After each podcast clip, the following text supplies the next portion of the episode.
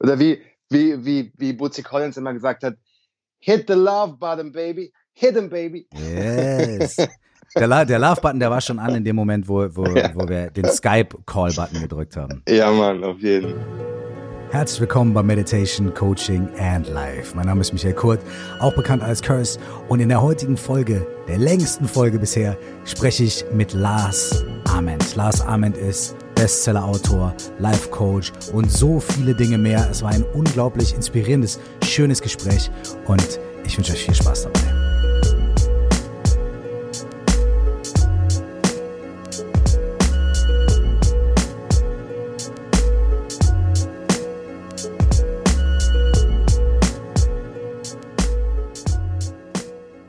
Herzlich willkommen nochmal hier bei Meditation Coaching and Life. Die heutige Sendung liegt mir mal wieder sehr am Herzen, weil sie ein Gespräch beinhaltet mit einem Menschen, der wirklich wahnsinnig inspirierend ist. Also das, was er in der Öffentlichkeit macht, ist wahnsinnig inspirierend. Lars Ament ist Autor, also Lars Ament hat angefangen als Journalist, als hauptsächlich als Musikjournalist, hat in Deutschland gearbeitet und auch in England, hat äh, Leute wie Puff Daddy interviewt, worüber er hier auch noch erzählt und in dieser Podcast-Folge erzählt er vor allem über die Entscheidungsfindungstaktiken von Puff Daddy und was für drei Sätze Puff Daddy sich immer wieder sagt, um seine Entscheidungen zu treffen. Wahnsinnig interessant. Und wir reden aber auch über ganz viele andere Dinge. Auf jeden Fall, Lars Ament hat angefangen als Journalist, ist dann zum Autoren geworden und hat diverse Bestsellerbücher geschrieben. Ich weiß nicht, acht oder neun oder so. Also auf jeden Fall eine verrückte Anzahl von Bestsellerbüchern. Und er inspiriert unglaublich viele Menschen, dazu, ihr Leben selbst in die Hand zu nehmen und nicht so chaka-mäßig, sondern er inspiriert Menschen dazu, aus ihrem Herzen zu leben und auf sich selbst zu vertrauen und nicht nur irgendwie irgendwelchen Kalendersprüchen zu folgen, auch darüber sprechen wir noch, über Klischees und Kalendersprüche und so weiter, sondern wirklich auch hinzuschauen und wirklich auch auf ihr Herz und auf ihre Leidenschaft zu hören und sich selbst lieben zu lernen und dadurch auch andere zu lieben. Sein Buch Dieses bescheuerte Herz ist ein riesiger Bestseller geworden und ist sogar verfilmt worden und trotzdem ist der Mann einfach voll straight am Boden und real. Lars ist ein alter Hip-Hop-Typ. Das heißt, äh, wir kommen aus derselben Generation, wir sind im selben Jahr geboren, wir sind mit denselben Platten aufgewachsen. Das heißt, wir sprechen ein kleines bisschen zwischendrin auch über Musik, über Cool Savage und andere Sachen. Und wir sprechen über eine ganz große Bandbreite von Dingen, von Leidenschaft, Intimität und Sexualität, bis zu Persönlichkeitsentwicklung, bis zu ja, Savage und äh, Veganismus und natürlich auch über die jetzige Situation.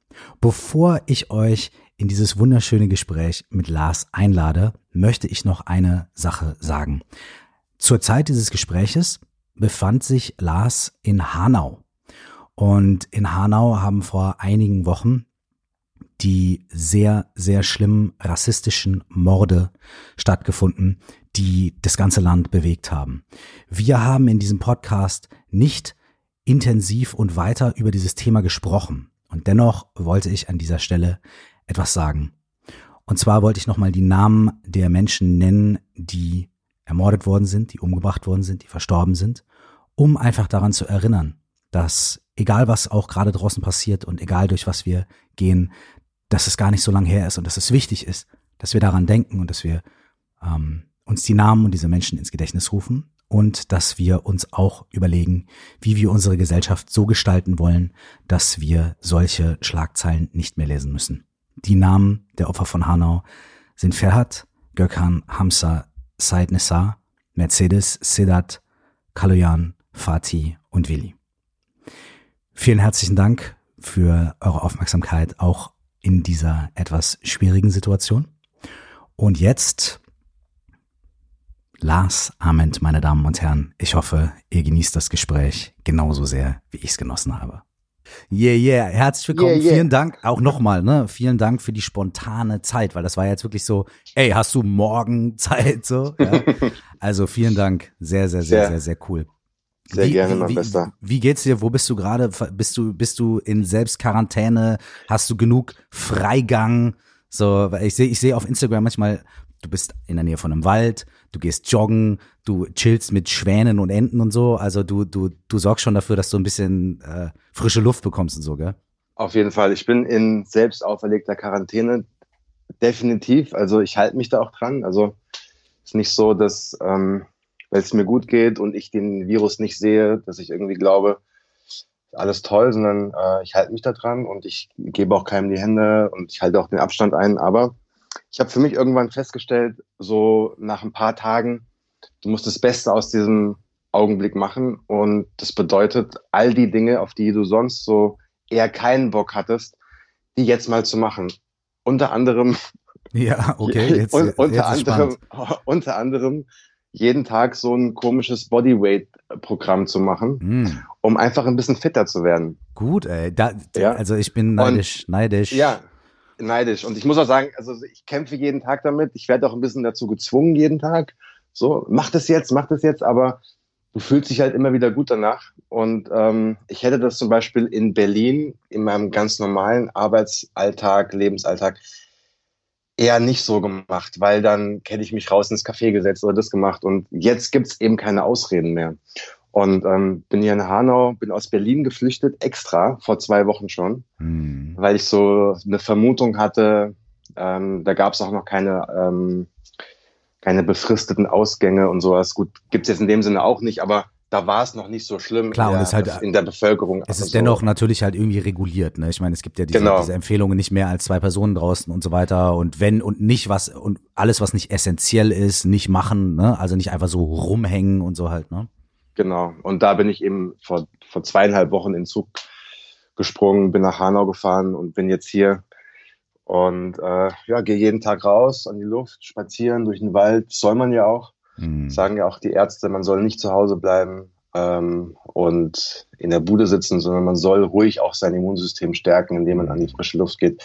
Natürlich nicht in Gruppen, sondern eben mit den Menschen, mit denen man seinen Alltag verbringt. Fällt einem so. natürlich, äh, wenn man in der Nähe von so einem Wald ist und so, echt ein bisschen leichter. Also wir sind hier quasi in der Mitte von Berlin, ja. Und wenn ich rausgehe, selbst wenn ich nur einen kleinen Spaziergang durch die Nachbarschaft mache, treffe ich sofort mindestens 100 Leute. also wirklich jetzt mal ohne Witz. Also es sind so viele Menschen draußen. Es, es ist zurzeit hier so wie an einem etwas ruhigeren Tag, aber man hat nicht das Gefühl, dass jetzt sonderlich viele Menschen drin bleiben und, und, und sonderlich viel Abstand halten. Also auch beim kleinen Supermarkt hier um die Ecke und so. Also die Leute drängeln trotzdem und also hier ja, bei mir in der Nachbarschaft habe ich nicht das Gefühl, dass die, dass da, also man sieht jetzt seit Gest, gestern habe ich die ersten ein, zwei Personen ähm, gesehen auf der Straße, die so eine selbst gebastelte Maske auf hatten. Mhm. Ähm, aber wirklich erst gestern zum ersten Mal. Also ich habe äh, ta tatsächlich vor langer Zeit schon mir mal solche ähm, äh, solcher Masken gekauft, die so für so Lackiererarbeiten und Holzsägearbeiten mhm. und so weiter irgendwie gut sind, so, ne? Und ähm, ich zieh die dann auch, also vor allem wenn ich jetzt einkaufen gehe und so, ich, ich gebe mir das dann, ne? Ich zieh die auf, weil ich mir denke, Alter, ich möchte einfach versuchen, mein Bestmöglichstes zu tun. Und ich habe das Ding hier zu Hause rumliegen und warum, so, äh, weißt du, und woanders äh, fehlt es. Und dann, wenn ich es jetzt nicht aufziehen würde, weil ich mir zu cool wäre, dann würde ich mir auch schäbig vorkommen. so. Deswegen ziehe ich das jetzt auf, wenn ich äh, rausgehe und einkaufen gehe und so weiter. Und noch ist es so, dass ich tatsächlich schief angeguckt werde von Leuten. Also mhm. jede, jede dritte Person, die an mir vorbeigeht, lacht mich quasi aus. Ja, das ist auch das, was der Professor Drosten in seinem Podcast gesagt hat, dass ähm, der bekannte Virologe aus der Charité, der uns alle in Deutschland mit seinem täglichen Podcast informiert, ähm, dass er eben auch diese Maske aufzieht, wenn er draußen ist, auch im Supermarkt ist mhm. und gar nicht deswegen, um ähm, um sich zu schützen, sondern eben das ist im, Endeffekt eine, eine, eine, eine Geste der, der Allgemeinheit zu zeigen, ich schütze euch. Mhm. Also so, weil man, wenn ich niese, dann bleibt es eben in der Maske hängen und Absolut. wenn ich irgendwie spreche und ein Tropfen geht raus aus meinem Mund, dann bleibt er in der Maske hängen. Das ist nur eine symbolische Geste, um zu sagen, hey, ähm, ich schütze euch. Und er hat eben auch gesagt, es ist noch überhaupt nicht in der Bevölkerung angekommen, ähm, weil, na klar, Sonne ist draußen, das Wetter ist gut, gefühlt haben, haben wir Urlaub für ganz viele und mhm. sich da zu, zu, erinnern, ja, auch wenn wir das nicht sehen, so, the shit is real. Äh, es ist nicht immer ganz einfach. Also vor allem auch wenn die Eltern um die Ecke wohnen vielleicht und äh, oder die Oma um die Ecke wohnt mhm. und die sagt dann, ja, mich hat seit drei Wochen keiner mehr besucht und so. Mhm ähm, dann hat man schon manchmal so den Impuls, naja, jetzt sind wir schon zwei Wochen hier, fahren wir doch mal hin. Mhm. Aber sich dann immer wieder daran erinnern, nein, nein, nein, nein, nein, geht nicht. Das ist auch verrückt, ne? weil es ja eigentlich gegen so grundlegende Impulse auch geht, weil vor allem in schwierigen Zeiten denkt man ja vermehrt vielleicht an die Menschen, die einem am Herzen liegen, ne? Die, die mhm. Großeltern, die Eltern und so weiter. Und da denkt man sich ja eigentlich, ach Mensch, gerade jetzt möchte ich doch eigentlich meine Großmutter besuchen oder meinen Großvater, weil die sind alleine oder die brauchen vielleicht Hilfe. Und gerade jetzt ist doch Mensch und ne und äh, mhm. da geht sie eigentlich total gegen den Grundimpuls zu sagen, nee, gerade jetzt halt nicht. Ich glaube, das ist mega schwierig. Ja, gut, was ich halt mache, ich rufe ohnehin immer schon ähm, meine Eltern an, das habe ich eh immer schon gemacht, jetzt halt noch mehr und noch mhm. häufiger. Mein Vater hat gestern gesagt, wir haben dich in den letzten drei Wochen öfter gehört als in den letzten drei Jahren. ich, es war irgendwie ein Diss und ein Kompliment gleichzeitig, glaube ich. Ja, aber so am Ende ist es auch was Schönes, so, weil so eine Situation hat keiner von uns schon mal erlebt und das ist für alle neu. Also so, ob du zehn bist oder 80 bist, Sowas gab es in der Form noch nie. Mhm. Und das kann ja auch irgendwie voll zusammenschweißen und zu sagen, wir gehen da jetzt gemeinsam durch, auch wenn du in äh, Berlin bist und ich bin irgendwo in Frankfurt und dann telefonieren wir halt und erzählen uns, was wir gemacht haben oder eben nicht gemacht haben. Mhm. Ja. Und dann ist das auch nicht auch schon, was hast du halt gemacht? Nichts. Und du? Nichts. Nichts. Ja, auch, okay, auch nicht. geil. Dann können wir ja, können, können wir, dann können wir theoretisch ja irgendwie den Smalltalk direkt skippen und lass mal darüber reden, wie geht's denn dir eigentlich? Okay. Ja, genau. So, so, wie, so mal neue Fragen stellen. Ähm, und was wir zum Beispiel hier machen, ist, was ich ewig nicht mehr gemacht habe, seit ich kleines Kind bin, Gesellschaftsspiele zu zweit. Mm. Also so vier gewinnt oder ähm, so ähm, naja, tausend andere Spiele. Und ich verliere halt immer, deswegen verdränge ich das. Aber auch mal zu sagen, man muss jetzt nicht den ganzen Tag Netflix gucken, sondern auch mal wieder so eine gemeinsame Zeit haben und einfach reden und über Dinge reden, die man vielleicht sonst nicht sagen würde. Einfach so als Spiel. So, mhm. genauso wie du es gerade gesagt hast, mal andere Fragen stellen. Mhm. Super. Und man weiß halt nie, man hat Zeit, man, man weiß nie, wo es endet. Ne? Und gestern beim Spazierengehen zum Beispiel auch, ähm, habe ich am Ende gesagt, das war jetzt ein ganz tolles Gespräch. Mhm. So, als wir losgegangen sind, sind wir einfach losgegangen und mhm. auf einmal hat sich im Wald so ein Gespräch entwickelt in eine Richtung, die spontan kam und ähm, ja, super. Also immer in der Krise auch die Chance sehen. Klar, mhm. klingt jetzt nach einem schönen Kalenderspruch, mhm. aber was bleibt einem sonst anderes übrig? Also du hast ja in so einer Situation wie jetzt immer zwei Möglichkeiten. Entweder du nimmst sie an mhm und versuchst dann tatsächlich in deinem Rahmen das Beste daraus zu machen oder du verdrängst die Situation, wie sie mhm. ist und verklärst sie und schimpfst auf die Welt oder auf wen auch immer. Aber das kannst du machen. Aber dann ist erstens deine Lebenszeit weg und zweitens, du hast am Ende keine neue Lösung. Mhm.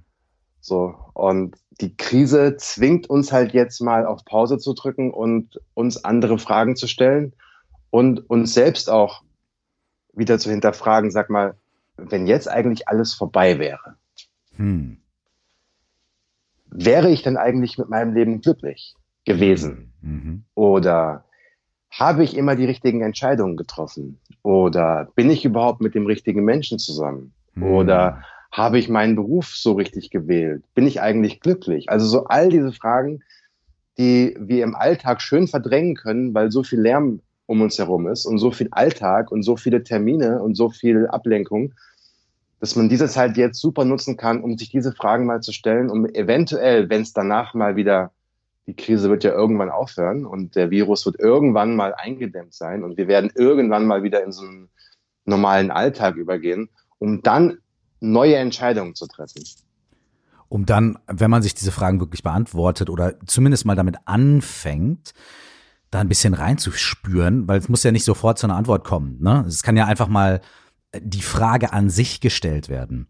Genau. Oder beziehungsweise, wie du gerade so schön gesagt hast, dass man mal, dass man jetzt mal zulassen kann, diese Frage überhaupt zu stellen. Mhm. Und vielleicht kommt ja als erstes so, boah, damit will ich mich nicht auseinandersetzen. Okay, gut.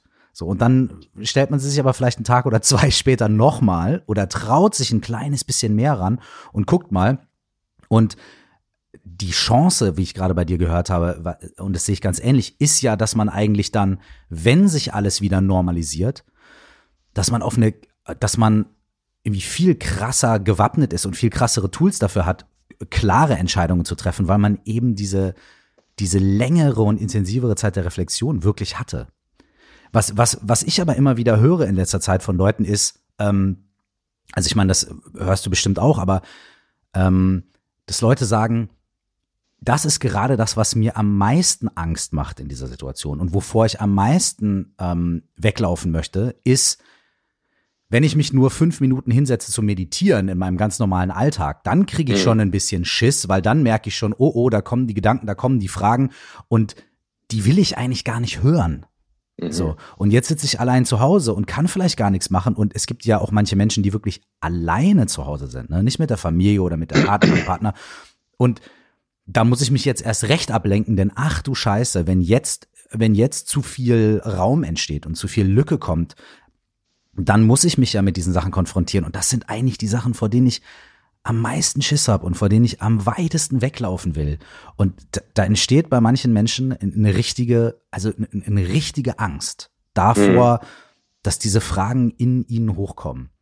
Mhm. So, und sorry jetzt, dass ich jetzt den dieses, äh, diesen gordischen Knoten an dich weitergebe. Aber kannst du das nachvollziehen und was hast du, hast du einen Gedanken dazu? Absolut. Also es gibt ja kenne ganz viele Menschen, die zum Beispiel immer in einer Partnerschaft sind. Gar nicht so sehr, weil sie diesen Menschen so gerne haben oder weil sie diesen Menschen so lieben, sondern aus dem einfachen Grund, weil sie es nicht ertragen können, alleine zu sein. Hm dann sind sie lieber mit einem für sich falschen Menschen zusammen. Nicht, dass dieser Mensch falsch ist, aber es ist eben nicht der richtige Partner für ihn oder sie. Aber das ist ihnen lieber, weil dadurch entsteht so eine Aufgabe, so eine Situation, die, ähm, die dazu führt, dass ich mich nicht mit mir beschäftigen muss.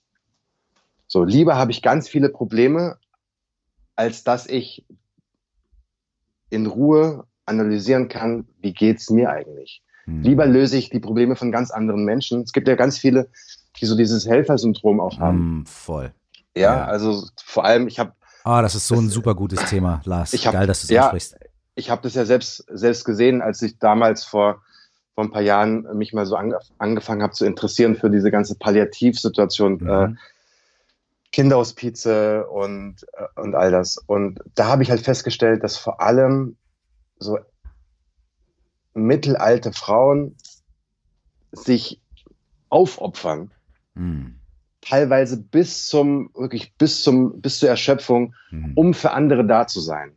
Mhm. Und wo man ja eigentlich erstmal sagt, äh, toll. hey, super. Ne? Genau, wo man sagt, toll, super, ohne euch würde das Ganze nicht funktionieren und diese ganze diese Einrichtungen, die ja ähm, oftmals auf Spenden angewiesen sind, ähm, die würde, würde ohne euch nicht funktionieren. Ihr kommt jeden Tag her und ihr macht es kostenlos und ihr seid für die mhm. Kinder da und so. Du siehst aber in diesen in diesen Gesichtern dieser Frauen sind meistens Frauen, ganz wenige Männer, mhm. interessanterweise, die, die so eine Arbeit machen. Ähm, du siehst so diese Leere und diese Erschöpfung da und so diese, und diese unglaubliche Sehnsucht nach, nach Liebe und tiefer Anerkennung. Mhm. Und da sie das aber nicht kriegen, ge geben sie noch mehr und noch mehr und sehen eigentlich gar nicht, dass sie immer leerer werden, immer leerer werden. Und ja, das, ähm, da müsste man, da müsste man tatsächlich auch in, in so einer Zeit wie jetzt, und das ist ja vielleicht auch was Gutes, weil jetzt merken wir zum Beispiel in so einer Zeit, in dieser Krise, wer ist eigentlich welche Berufszweige sind denn die, die uns gerade am Laufen halten? Mhm. Das sind alles Berufszweige, die von der Gesellschaft eher ignoriert werden, die schlecht bezahlt werden und die keinen hohen gesellschaftlichen Status haben. Mhm. Krankenschwestern, Pflegepersonal, ähm, Polizei, Feuerwehr, Voll. Ärzte, ähm, Supermarkt und so. Weiter. Supermarkt, mhm. Busfahrer, also alle, Post. die Post, genau. Ja. So, und da kannst du ja, die, die, die Reihe ist endlos. Und vielleicht ist jetzt mal so eine Zeit da, damit die Gesellschaft wieder einen neuen Blick darauf bekommt, was ist denn eigentlich wirklich wichtig? Und vielleicht ist jetzt auch die Lehrer zum Beispiel auch, mhm. ja. Es gibt, ähm, ich habe einen super Post gelesen vor kurzem von einer Frau, von einer Mutter von zwei Kindern, äh, vier und sechs. Mhm. Und das war noch ganz am Anfang, also so vor zwei Wochen ungefähr ähm, vor zehn Tagen, als die, die Kinder nicht mehr in die Schule durften. Ja. Und die Kinder zu Hause bleiben. Und sie hat geschrieben auf Twitter, ähm, Tag zwei in der, im Homeschooling, ähm, ich muss gar nicht darüber, lange darüber nachdenken, aber ich plädiere dafür, dass Lehrer eine Trilliarde Euro im Jahr verdienen. Nein, ja. ich korrigiere, ich korrigiere mich am Tag. Ja, original. ja, also ja. So, also einfach auch so diese Anerkennung und diese Wertschätzung für, für Berufszweige, die, die oftmals so für, ja, langweilig oder, ja, ist doch egal und nicht cool genug. Ja, und vor allem jetzt, das, je, das jetzt sehen wir nämlich, doch, ja. Ist, doch, wir brauchen das. Total. Und zwar, gebt ihnen bitte mehr Geld. Voll und vor allem auch, hey, warum nicht Lehrerinnen und Lehrern, Polizistinnen und Polizisten und solchen Menschen einfach A, dreimal mehr Kohle geben, ja. dafür aber auch, also dann wird der Beruf ja auch aus, aus dem Aspekt noch interessanter. Dafür dann aber nochmal die Anforderungen hochschrauben. So, und dann wirklich sagen, ey, das ist ein Prestigeberuf. Das sind wirklich Prestigeberufe. Das sind wirklich mhm. Berufe, da kommen nur Leute rein, die richtig Bock haben und richtig qualifiziert sind und die ja. richtigen People Skills mitbringen. Nicht nur die fachlichen, sondern auch die emotionalen Skills und so weiter. Und halt wirklich ähm, das zu sowas machen, was, was eine Zeit lang, weiß ich nicht, ob das jetzt immer noch so ist, aber in den 90ern war es halt, äh, ja, wolltest halt Arzt oder Jurist werden oder sowas halt, mhm. halt, ne? Und äh, dass man, dass man solche Berufe da irgendwie schafft, da hinzuheben, dass die Leute sagen, ey, also wenn ich, wenn ich richtig krass drauf bin, dann werde ich Lehrerin. So. Ja, ja, also so, ich finde, das ist einer der interessantesten Berufe, ähm, weil was, was machst du denn? Du, du bringst Kinder dazu, du, du, du schickst die Kinder in die Welt raus. Total, ja, also so du, ja. Du, du, du, leistest so einen krassen Beitrag. Das ist Gesellschaftsaufbau also quasi. Ja, ja, und äh, ich meine, da sind wir jetzt in, in Deutschland, muss man auch sagen, sind Lehrer ja schon ganz gut gestellt, wenn man das mal so vergleicht mit dem Ausland und äh, in Latein, Südamerika und so mm. verdienen Lehrer ja mm. gar nichts. Ja. Das ist ja wirklich da, das, also unterste Schicht. Hm. Aber trotzdem, ähm, in so einer, uns geht's ja gut, wir sind eines der reichsten Länder, Länder der Welt und da ist jetzt mal so die Zeit, darüber nachzudenken, finde ich. Also es ist ohnehin eine Zeit, um sehr viel nachzudenken, um neue Systeme zu entwickeln und mal darüber zumindest nachzugrübeln, ob das, was wir bislang gemacht haben, der richtige Weg ist. Und da muss man jetzt nicht das ganze System in Frage stellen, aber man kann ich glaube, dass jetzt ein guter Zeitpunkt ist und dass die Politik jetzt zum ersten Mal auch ähm, sich traut, mal so neue Modelle mal zumindest so zu entwerfen zu lassen. Hm. So, weil Politik macht ja am Ende nur das, wovon sie glauben, dass die Gesellschaft das versteht mhm. und akzeptiert. Ja, das wollte ich gerade ja. sagen. Jetzt ist auch ein Punkt, wo ja. man sich denkt, oh, okay, und vielleicht äh, sind die Leute jetzt, haben die da jetzt wirklich Bock drauf? So. Genau, und ähm, Politiker, die denken halt viele zumindest in diesen vier Jahreszyklen. Ne? Also ich mhm. bin jetzt gewählt für vier Jahre und ich möchte meine Wähler nicht vergraulen und ich möchte ihnen auch nicht zu viel aufbürden. Und ähm, ist ja auch das, was Richard David Brecht immer sagt, der mhm. sich sehr viel mit der Zukunft auseinandersetzt und wie wir in der Zukunft arbeiten können. Und er sagt zum Beispiel auch immer, der Grund, warum die Politik sich nicht daran traut, ist der, dass sie glaubt, dass die Menschheit und das Volk und die Gesellschaft damit noch nicht klarkommt. Ja. Es ist noch zu viel, es ist noch zu weit weg, noch zu viel Veränderung müsste passieren. Deswegen taucht diese Diskussion in den Debatten gar nicht auf. Und ich glaube, dass jetzt so langsam durch so eine Krise, wo einfach ein ganzes Land, ganz, eine ganze Welt ja, vor dieser Situation steht, ähm, wir, wir können so nicht weitermachen dass die Gesellschaft viel offener ist jetzt auch für neue Ideen. Und das ist zum Beispiel eine von diesen guten Nebeneffekten. Mhm. Also so bei all den schlimmen Dingen, die gerade passieren. Und meinst du, dieser Effekt lässt sich dann auch, also wenn man, wenn man das jetzt so hört, ne, die letzten paar Minuten, dann könnte man ja eigentlich sagen, hey, ich glaube, viele Menschen würden sagen, ja, stimmt, stimmt, das kann ich nachvollziehen. Genau. Wir merken jetzt gerade, in manchen Aspekten denken wir vielleicht einfach falsch oder haben wir uns in bestimmte Muster rein manövriert, die eigentlich vielleicht gar nicht so gesund sind, die nicht so funktionieren. Man müsste bestimmte Berufe, man müsste bestimmte politische Entscheidungen umdenken, weil wir in so einer Situation vielleicht merken, was ist wirklich wichtig und, und, und was hilft mir wirklich, was hilft uns als Gesellschaft wirklich und wie können wir das noch mehr betonen.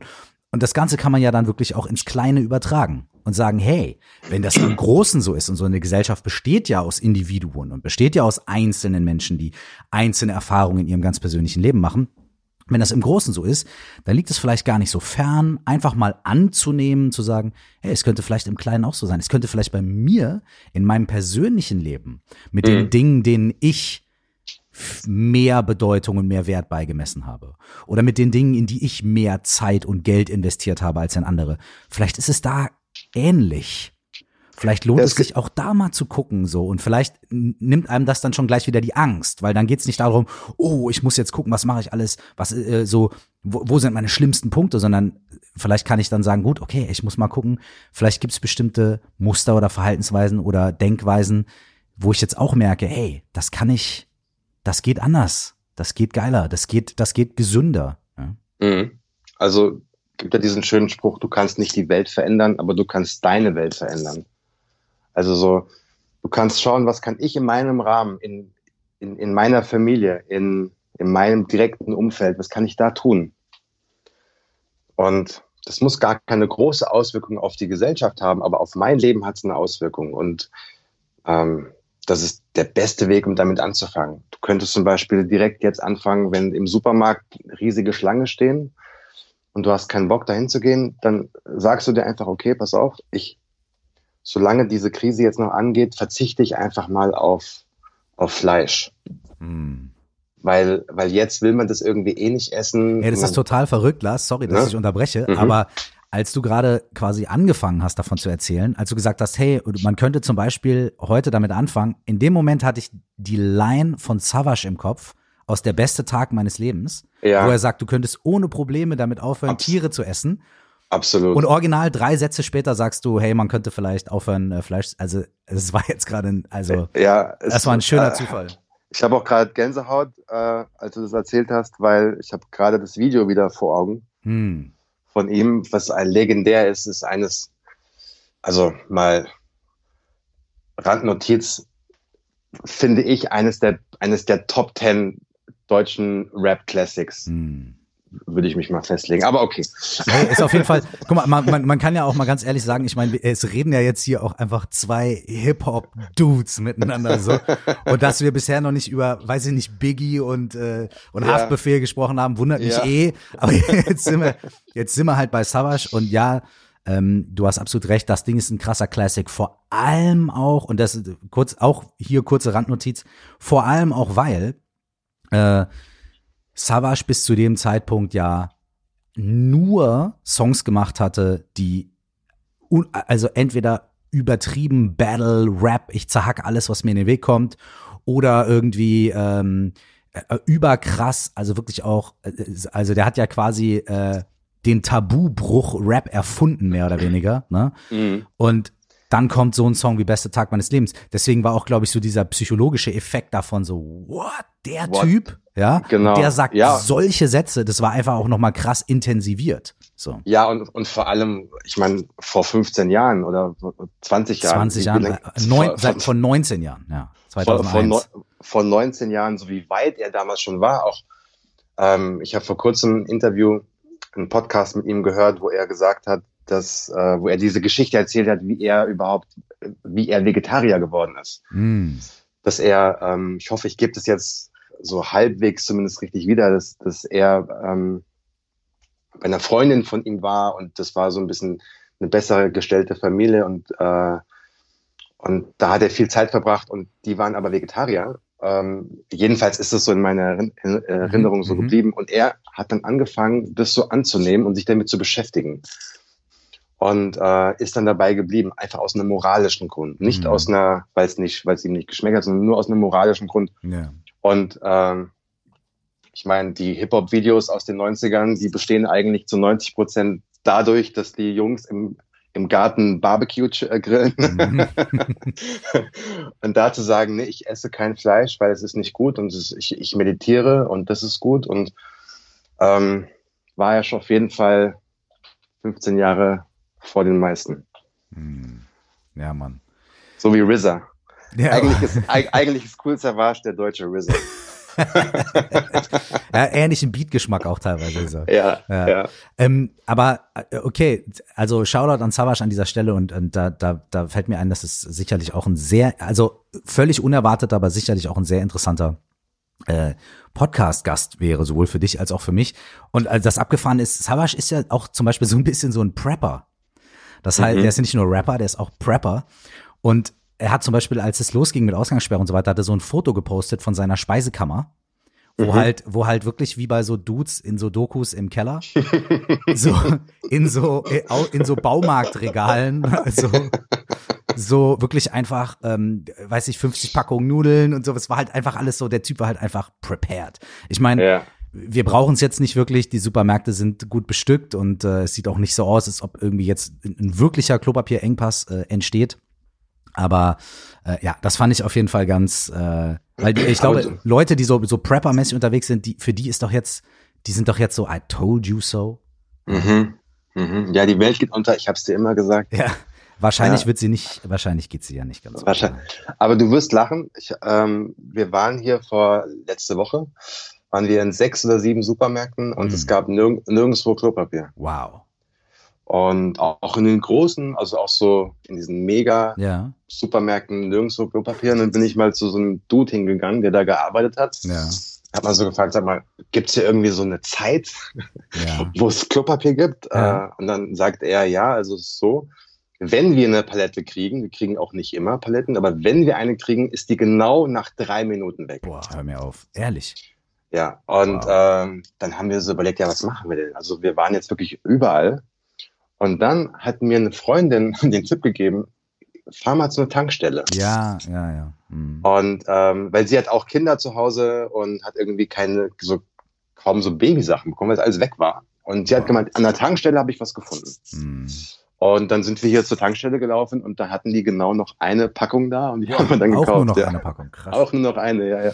Also hier ist es so im Supermarkt, dass, dass, ähm, dass sie, die haben nur noch irgendwie so ähm, Zweierpackungen, also wo zwei Rollen drin sind, von irgendeiner quasi No-Name-Firma. Ich meine, ist ja total egal, aber so dieses typische, ne, wir haben 18 verschiedene Sorten Klopapier und dann gibt's irgendwie 12er Packs und 30 und das ist auch nicht mehr. So, das sind nur noch mhm. irgendwie diese, also, wow, ich, das finde ich wirklich, ich glaube, ziemlich am Anfang dieser ganzen Geschichte hat irgendjemand mal gesagt, geil, dass ihr alle Nudeln kauft, aber denkt ihr auch an Klopapier? Und da waren alle so, oh, genau, und boom. Mhm. Und dann mhm. war alles vorbei, obwohl ähm, es ist ja auch ein Podcast, in dem durchaus ja auch kleine Lifehacks gegeben werden.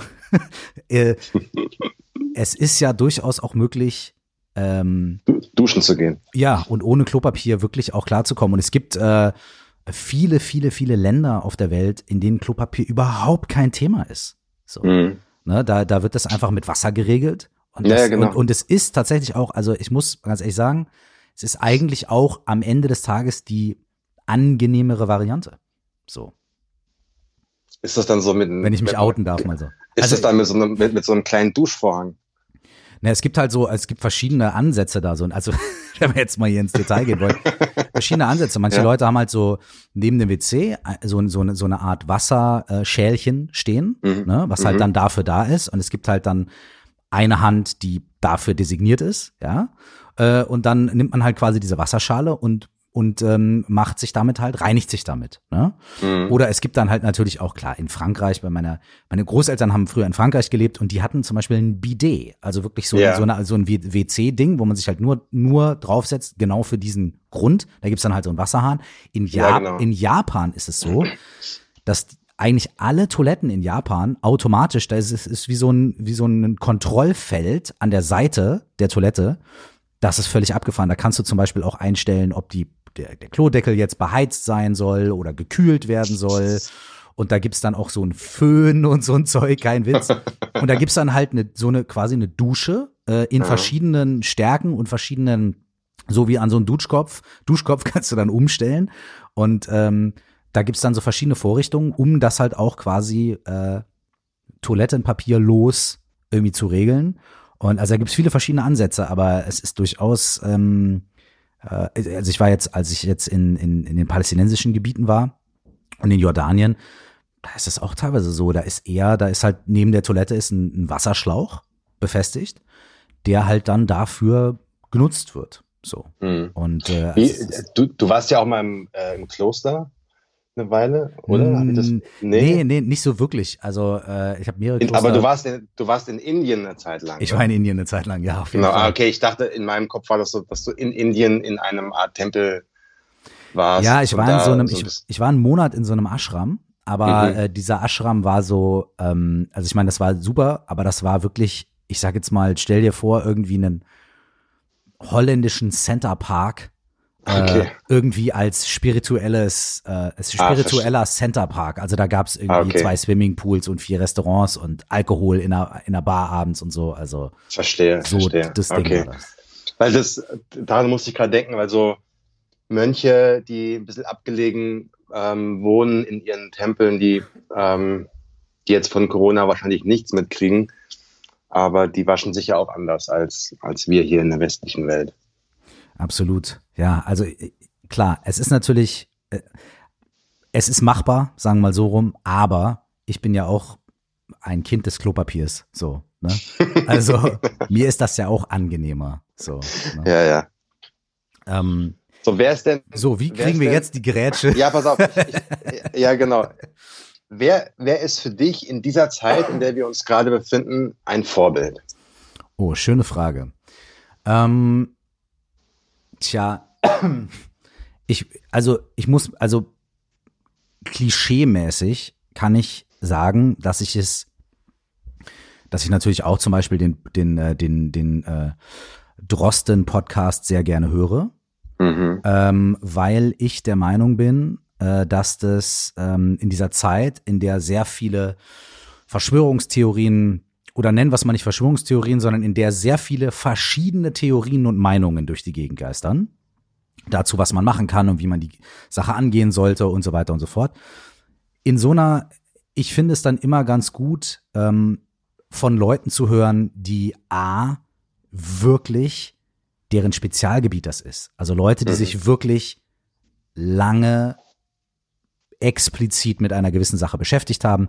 Denn wenn ich eine Blinddarmentzündung habe, dann möchte ich auch gerne mit einem Arzt sprechen oder von einem Arzt behandelt werden oder einer Ärztin, die schon mal ein paar Blinddärme rausgenommen hat. So. Das ist mir in dem Moment wichtig. So, wenn ich allgemein vielleicht irgendwie, weiß ich nicht, andere Fragen habe, dann mache ich was anderes. Aber wenn ich, wenn ich, wenn bei mir zu Hause irgendwas kaputt ist, möchte ich auch, dass jemand mir hilft, das zu reparieren, der sich wirklich damit auskennt. So.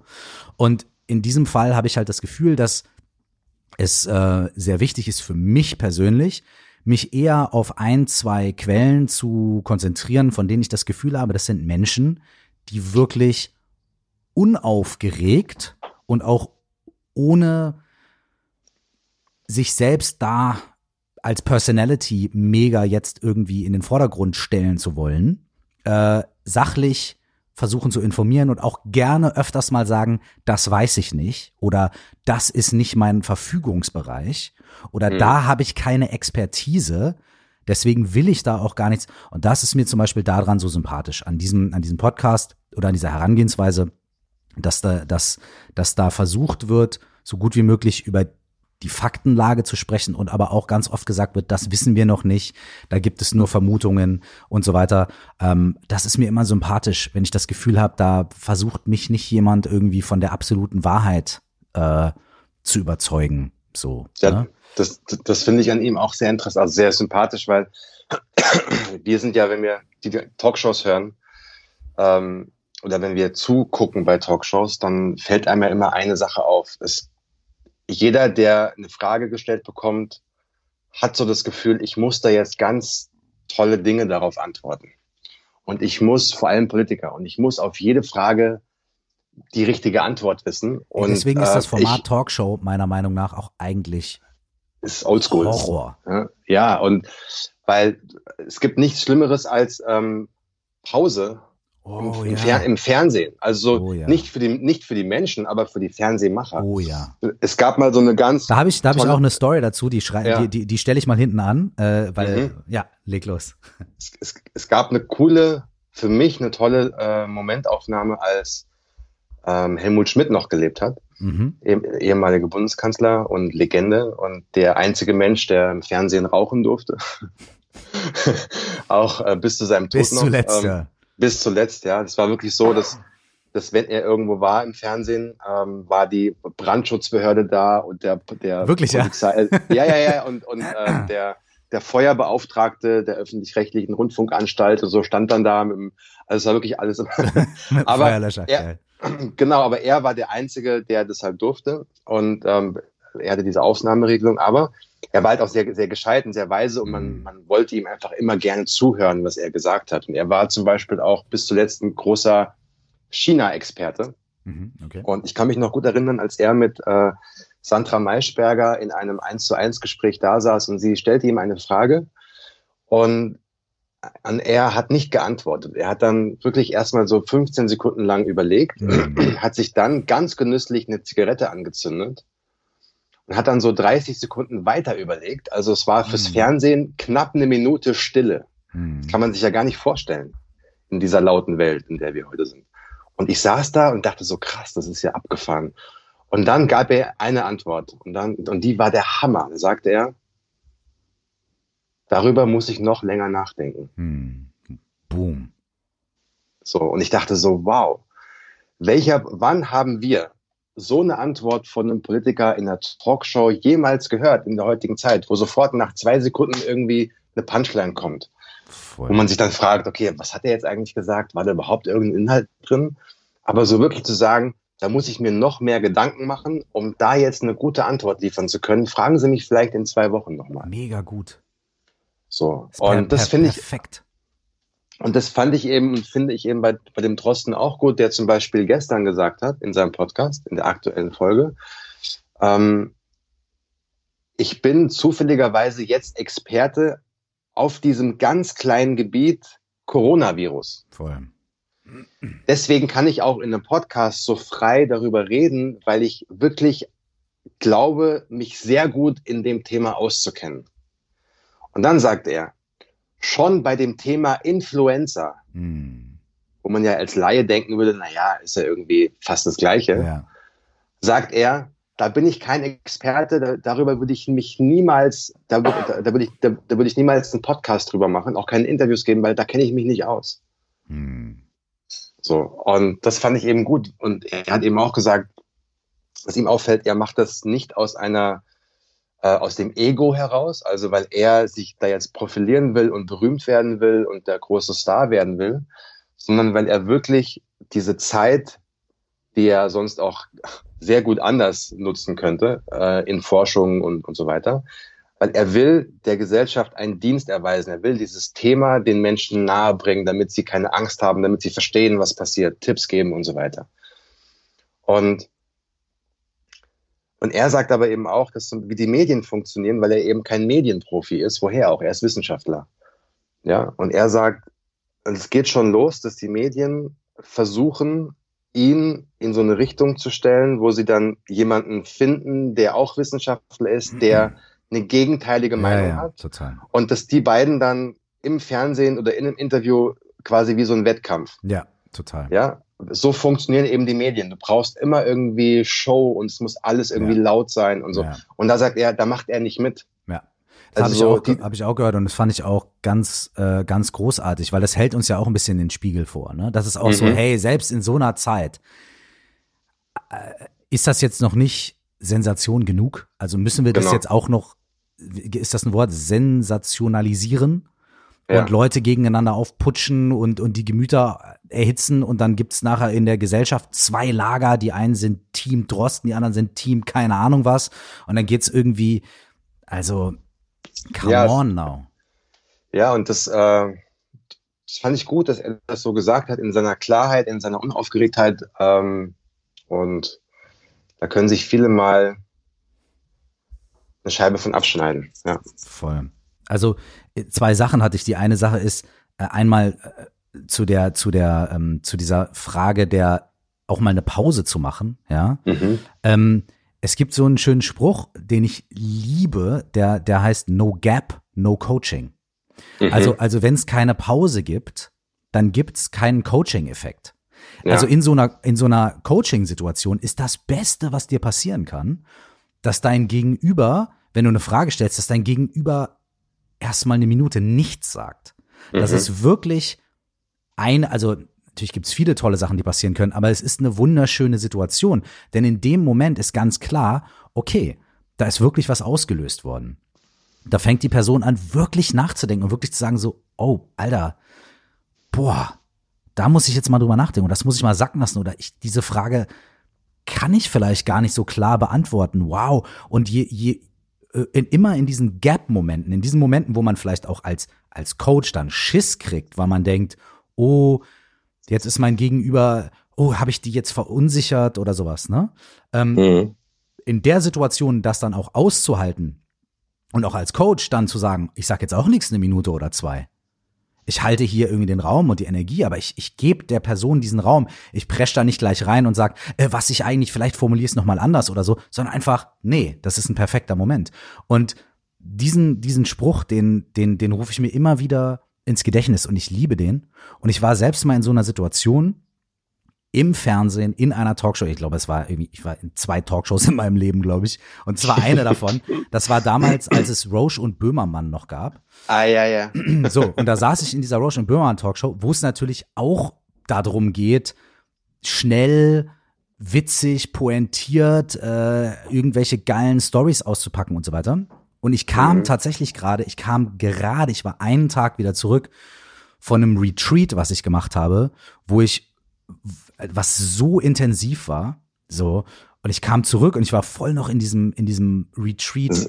Zen-Modus. In diesem Mode. Ne, gar nicht so, ja. gar nicht so sehr, äh, also es war ein Retreat, das sehr viel auch mit, ähm, mit Therapie und Gruppentherapie und solchen Sachen zu tun hatte. Das heißt, mhm. es wurde viel gesprochen und es gab viel äh, körperlichen Ausdruck und, und, und also es war ziemlich intens, war nicht nur quasi mhm. die Wand angucken, aber es war dennoch irgendwie extrem so nah dran an wirklichen, echten menschlichen Ängsten und Emotionen und, und, und so weiter. So, dann saß ich also da in dieser Sendung und dann hat ähm, Charlotte Roche, die ich super schätze, mich gefragt, ja, hier systemisches Coaching, ist das nicht einfach was für äh, erfolgreiche Männer, die sich äh, nicht, äh, die, die irgendwie äh, sich irgendwie un, zu unsicher sind, um, zu, um zu sagen, ich gehe zum Psychologen.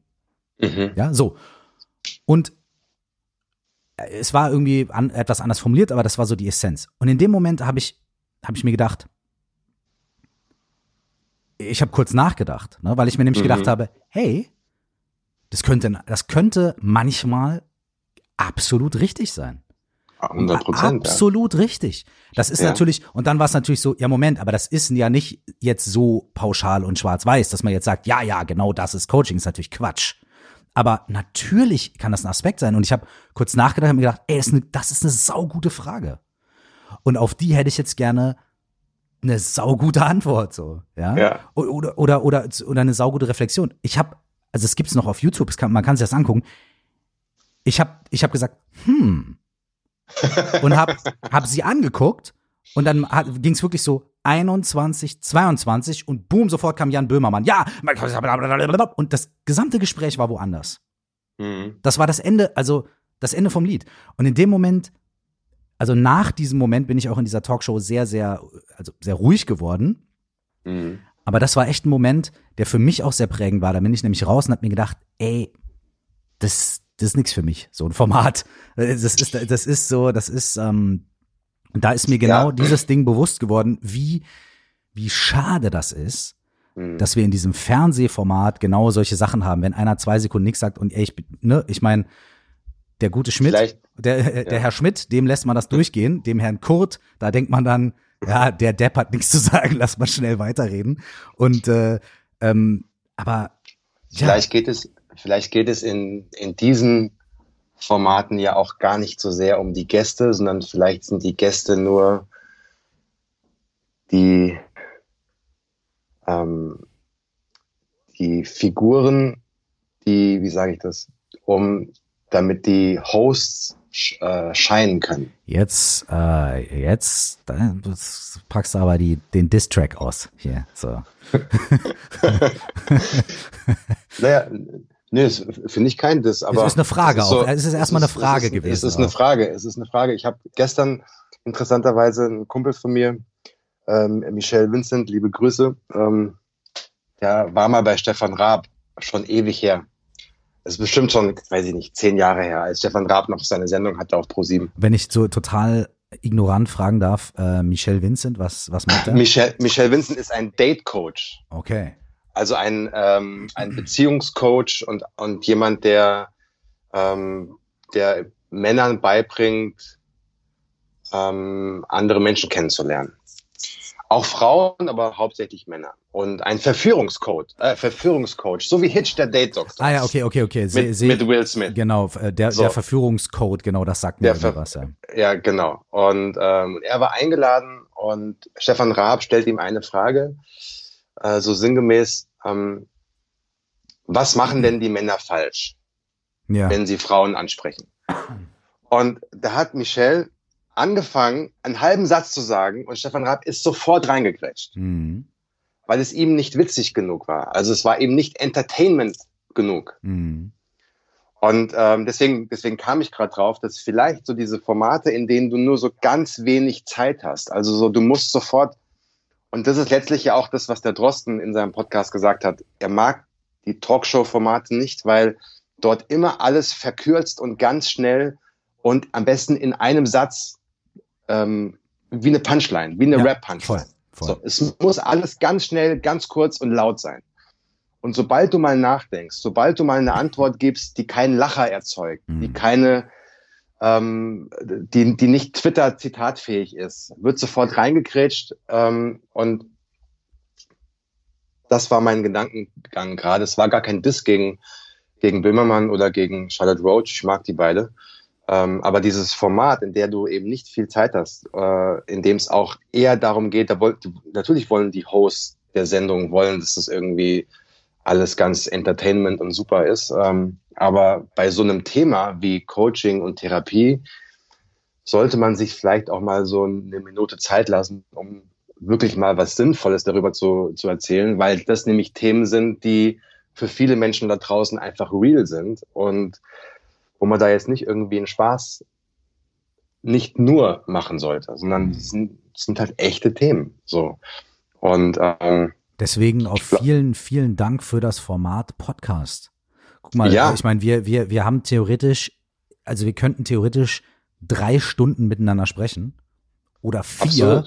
Ja, und oder ich, acht. ja, und ich würde das hochladen und ich hätte damit überhaupt kein Problem. Und die Leute würden es wahrscheinlich, also wahrscheinlich würden die Leute das total appreciaten, weil ich meine, dann können sie ja zwischendurch ausmachen und sagen, gut, den zweiten Teil höre ich mir morgen an oder übermorgen oder wenn ich in der Dusche bin oder keine Ahnung. Aber ich glaube, dass es gibt ja ja Entschuldigung, nee, hau Entschuldigung. rein, hau rein. Es gibt ja diesen ganz tollen Podcast, der heißt Alles gesagt mhm. vom vom Zeitmagazin und Zeit Online ja. und ähm, der der geht ja ewig. Also da ist der Gast derjenige, der im Prinzip das Ruder in der Hand hat. Der Gast bestimmt, wie lange ins Interview-Podcast, mhm. immer ein Gast. Und der Interviewgast ähm, hat am Anfang so ein Codewort und der bestimmt, wie lange das Interview geht. Und sobald der Gast dieses Wort sagt, ist das Interview vorbei. Mhm. Und ähm, ich glaube, das längste Interview war mit, sobald ich das, ich habe fast alle gehört, war mit Rezo. Mhm. Und ich glaube, es ging acht Stunden. Boom. Wow. Und ich, und ich habe das gehört und natürlich nicht am Stück, aber immer so in Etappen. Mal mhm. hier eine halbe Stunde, mal da auf einer Zugfahrt zwei Stunden und so.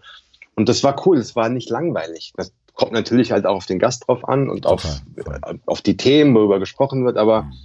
ich glaube, dass so das generell so Podcast ist, also dass das nicht schon früher erfunden wurde. Weil es ist so toll. Du hast, du, du gehst irgendwo hin und du hast immer irgendwie was Interessantes im Ohr. Voll. Wenn, wenn du willst, natürlich. Du kannst dich auch mit Leuten unterhalten, ist auch gut, ja. Aber wenn du so, früher hatte ich, ich bin früher ganz viel Zug gefahren von Frankfurt nach Berlin. Und da hast du diese vier, fünf Stunden irgendwie, musste, musste man überbrücken. Man, ich habe jetzt auch nicht immer Lust gehabt, ein Buch zu lesen. Und wenn du jetzt einen Podcast hast, ist super. Du machst die Augen zu, hörst den Podcast und bam, bist du da. So, also Voll. I, appre I appreciate. Ja, I appreciate too. Und der, der erfolgreichste Podcast der Welt, ja. ähm, also mit den meisten Downloads, irgendwie, irgendwie so verrückte 100 Millionen, 150 Millionen im Monat, so, so ganz weird, der Joe Rogan Podcast, Joe Rogan Experience. Ich liebe ihn. Ich liebe den auch. Und es gibt fast keine Folge, die kürzer ist als zwei, zweieinhalb Stunden. Ja. Manchmal kommen Leute, mit denen hat er nicht so eine gute Chemie, da macht er dann nach anderthalb Stunden Schluss. Ja. So, das ist dann kurz. So. Ja. Und das ist der erfolgreichste Podcast der Welt. Das heißt, krass, das ja. heißt, diese Annahme, dass wir keinen Bock drauf haben, uns irgendwie bedeutende, interessante Gespräche anzuhören von, von Menschen, die, äh, die miteinander irgendwie interessante Dinge besprechen. Diese Annahme ist totaler Quatsch. So, das, also, es ist widerlegt. Weißt du, ja? weißt du, warum dieser Podcast so erfolgreich ist? Das ist jetzt meine spontane Theorie. Hm. Weil Joe Rogan real ist. Weil, ja, der, weil, weil, weil der nichts zu verlieren hat. Der muss, der muss keine Meinung haben, um zu gefallen. Der macht einfach, worauf er Bock hat. Der sagt auch, worauf er Bock hat. Auf jeden. Der sagt auch so politisch unkorrekte Dinge, einfach weil es, es ihm egal ist. Und ich glaube, dass diese Authentizität dazu führt, dass die Menschen ihm einfach gerne zuhören, inklusive dir und mir. Auch wenn ich viele der Gäste einfach nicht kenne, weil die aus Amerika kommen ja, und so. Ich kenne ja jetzt auch nicht so. jeden Comedian, der da irgendwie. Ja, ne? genau. Und manchmal auch so weirde Themen angesprochen voll. werden und so. Das ist dann auch nicht alles meins, aber ich finde so, diese Leichtigkeit, die er in seinem Podcast hat, ist toll. Und man merkt auch, dass die Menschen gerne zu ihm kommen.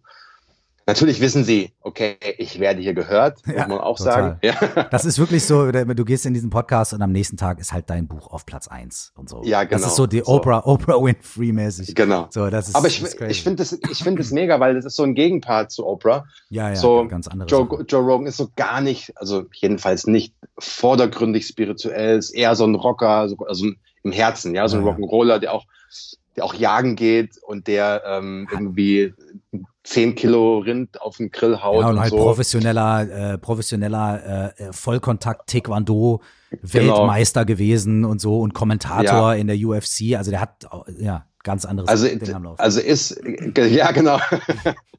Aber ich finde das geil. Also ich, ich mag generell Leute, die so Typen sind, wirklich so Characters. Das heißt nicht, dass ich das alles gut finde, was die machen. Genau, das ist der Punkt. Ich, Man muss ja nicht ich, jede Meinung, und das ist auch nochmal ganz wichtig, finde ich. Das ist eine, so ein mega wichtiger Punkt. Um irgendwie zu appreciaten, mhm. dass jemand da ähm, so sein Ding macht und auch das mit einer gewissen Authentizität macht und auch mit einer gewissen, äh, also auch eine gewisse Plattform bietet und so weiter. Dafür muss man dafür musst du ja nicht jede Aussage dieser Person unterschreiben oder jede Aussage von irgendwelchen Gästen und, und so weiter. So. Im Gegenteil, du kannst dir das ja auch manchmal anhören und dich dabei vielleicht auch äh, komisch fühlen und auch denken, boah, Alter, die, die Person erzählt jetzt aber wirklich Müll. Aber mhm. man hört sich dann trotzdem an und hört sich die Argumente an und hört sich die zu Ende an und ist mhm. dann ja unter Umständen auch in seiner eigenen Meinung nochmal gefestigter oder hat seine Perspektive erweitert. Ähm, das ist auch äh, so, äh, auch so eine Sache, die wir noch lernen können, ist wirklich Menschen mit anderen Perspektiven, die irgendwie aber trotzdem fundiert sind und die nicht böswillig sind. Das ist ja auch nochmal wichtig dabei. Ne? ja, ähm, ist eine gute, ist eine gute Übung einfach, um äh, andere Meinungen, um zu verstehen, wie andere Menschen denken, warum sie tun, was sie tun und ähm, dass man die auch so sein lassen kann. Man muss nicht jeden Menschen von sich überzeugen wollen, nur weil man glaubt, dass man selbst jetzt die Wahrheit für sich gefunden hat. Nee, es gibt meine Wahrheit, es gibt seine Wahrheit. Und ähm, das finde ich unter anderem jetzt, weil du es gesagt hast, an so einem Podcast ganz cool, weil da eben viele Menschen stattfinden, die auf jeden Fall eine andere Meinung haben als ich zu Themen wie Umwelt und Voll. Gesellschaft und wie wir gemeinsam leben und Fleisch und Jagen und Voll. Todesstrafe und Voll. was auch immer. Ne? Aber das ist okay, das ist so, das, ja, real. Ja, real. vor allem diese, auch diese Umweltsache und so, also wenn es dann irgendwie, da sind, also bei diesem Podcast, aber auch bei anderen Sachen so, ne? Es, es sind halt manchmal wirklich irgendwie Sachen dabei, wo ich tatsächlich selbst auch einfach merke, boah, das, das, das kitzelt mich jetzt irgendwie so total, so negativ. Mhm. Ja, das ist jetzt mhm. so, ey, wie kann man so einen Quatsch erzählen?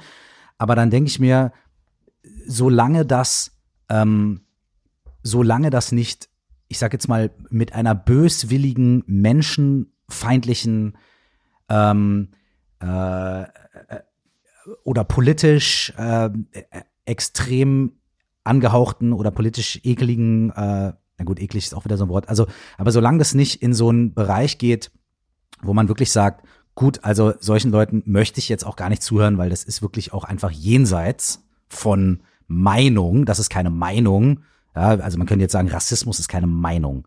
Ne? Mhm. Rassismus ist Bullshit. So. Ja. Ähm, und natürlich gibt's dann auch Sachen, wo ich sage, nee, ey, ich muss mir jetzt nicht die Meinung von irgendeinem Rassisten anhören. So. Aber ähm, es gibt ja andere Themen, ähm, zu denen man, zu denen es durchaus okay ist, sich jetzt auch nicht 24 Stunden von jedem Typen eine Meinung anzuhören, aber von jemandem, der vielleicht auch Experte auf dem Gebiet ist, ähm, ja, da, da, sich auch das mal, ja, du hast gesagt, das auch mal auszuhalten und auch mit sich selbst, mit seinem eigenen Unwohlsein innen drin auch mal auszuhalten. So, mhm. sagen, okay, ja, alright. Und dann kann ich es immer noch ausmachen und anderer Meinung sein. Aber ja. Ich glaube, dass ähm, es gibt in England gibt es so diese Kultur des Debattierens. Mhm. Es gibt ja so diese Debattierclubs. Mhm. Kennen viele ja vielleicht, die jetzt nicht in England waren, ähm, in, während ihrer Schulzeit und das kennengelernt haben. Aber im, äh, aus Harry Potter gibt es ja auch die Debattierclubs. Ne? Ähm, und auch so aus englischen, ähm, ähm, wie sagt man, Highschool-Filmen und so. Auf jeden Fall, was Kinder dort in der Schule lernen, ist du bekommst eine Meinung und du musst diese Meinung im Rahmen dieser Deba De Debattierrunde verteidigen, als ob du 100% dahinter stehst. Mhm. Und dann wird getauscht. Mhm. Also so als Beispiel, du musst, mhm. du musst, ähm, es ist wie vor Gericht im Prinzip, mhm. du musst ähm, die Meinung vertreten, der Klimawandel ist eine Verschwörungstheorie. Mhm und du musst sie so verteidigen, als ob dein Leben davon abhängt. Mhm. Und dann genau das Gegenteil. Du musst vom Richter erklären, warum das, das real ist und warum wir ganz dringend was ändern müssen. Mhm. Und der Grund, warum Boris Johnson zum Beispiel in England äh, die Wahl gewonnen hat, ist genau der. Der war nämlich sehr gut in diesen, in diesen Debattierrunden. Der war ein Champion im Debattieren. Mhm. Der, der hat, der hat den Menschen heute etwas gesagt. Und drei Wochen später exakt das Gegenteil. Mhm. Konnte das aber so gut argumentieren, dass die Leute ihm das geglaubt haben und ihn am Ende gewählt haben. Ja, Debattierclubs verbieten. So, naja, also so, ne, ich will nur damit sagen, das ja, ja klar, alles, natürlich es, nicht. Es, gibt, es gibt immer so die Polaritäten. Es gibt immer so das, es gibt immer beide Seiten. Also so, wenn man sagt, super, hör dir jede Meinung an. Und wenn du aber ein Profi damit bist, kannst du damit auch super manipulieren. Ja, Mann. Also, ja, aber trotzdem Joe Rogan, real.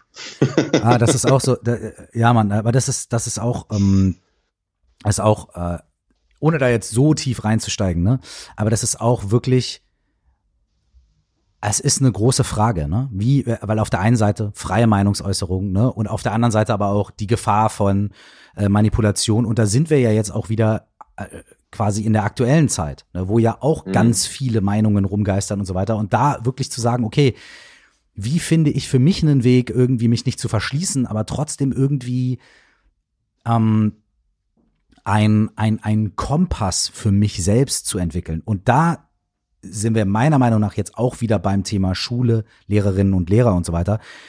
Ich weiß nicht, wie intensiv das in der Schule unterrichtet wird, aber ich könnte mir vorstellen, dass es eigentlich ein Fach geben müsste dafür, ähm, dass man lernt als Kind oder als Jugendliche ähm, Quellen zu identifizieren und zu, mhm. und zu wissen, welche Quellen sind seriös und welche nicht und woran erkenne ich das? Nicht irgendwie, weil da die Webadresse XY steht, sondern was sind, was zeichnet seriöse Quellen aus zu wissenschaftlichen Themen und so weiter. Und zumindest so ein Grundverständnis davon zu lernen, wirklich schon in der Schule. Ja gut, ich kann mich nicht mit jedem Thema wirklich auskennen. Ich kann jetzt nicht 30 wissenschaftliche Arbeiten über Erderwärmung lesen, wenn ich eigentlich äh, gerne Basketball spiele, ne?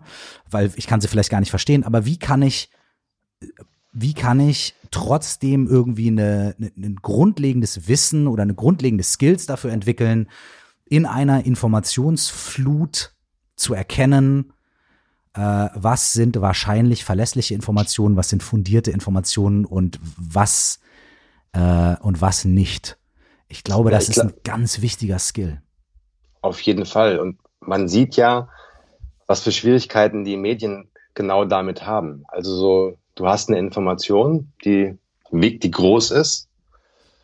Was machst du jetzt damit? Ähm, du weißt ganz genau, alle Konkurrenten alle Konkurrenten, also alle anderen Redaktionen in Deutschland, in Europa, oder wenn du ein, wenn du so ein Medium bist wie die New York Times, bist du ja in Konkurrenz mit der ganzen Welt.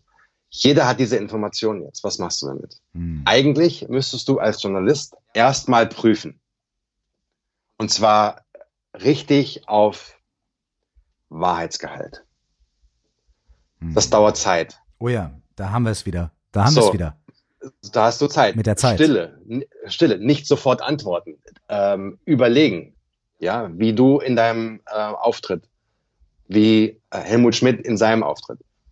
Diese Zeit haben wir gefühlt aber nicht, weil wir in diesem Hamsterrad sitzen und wir wissen, die anderen haben die Info jetzt auch.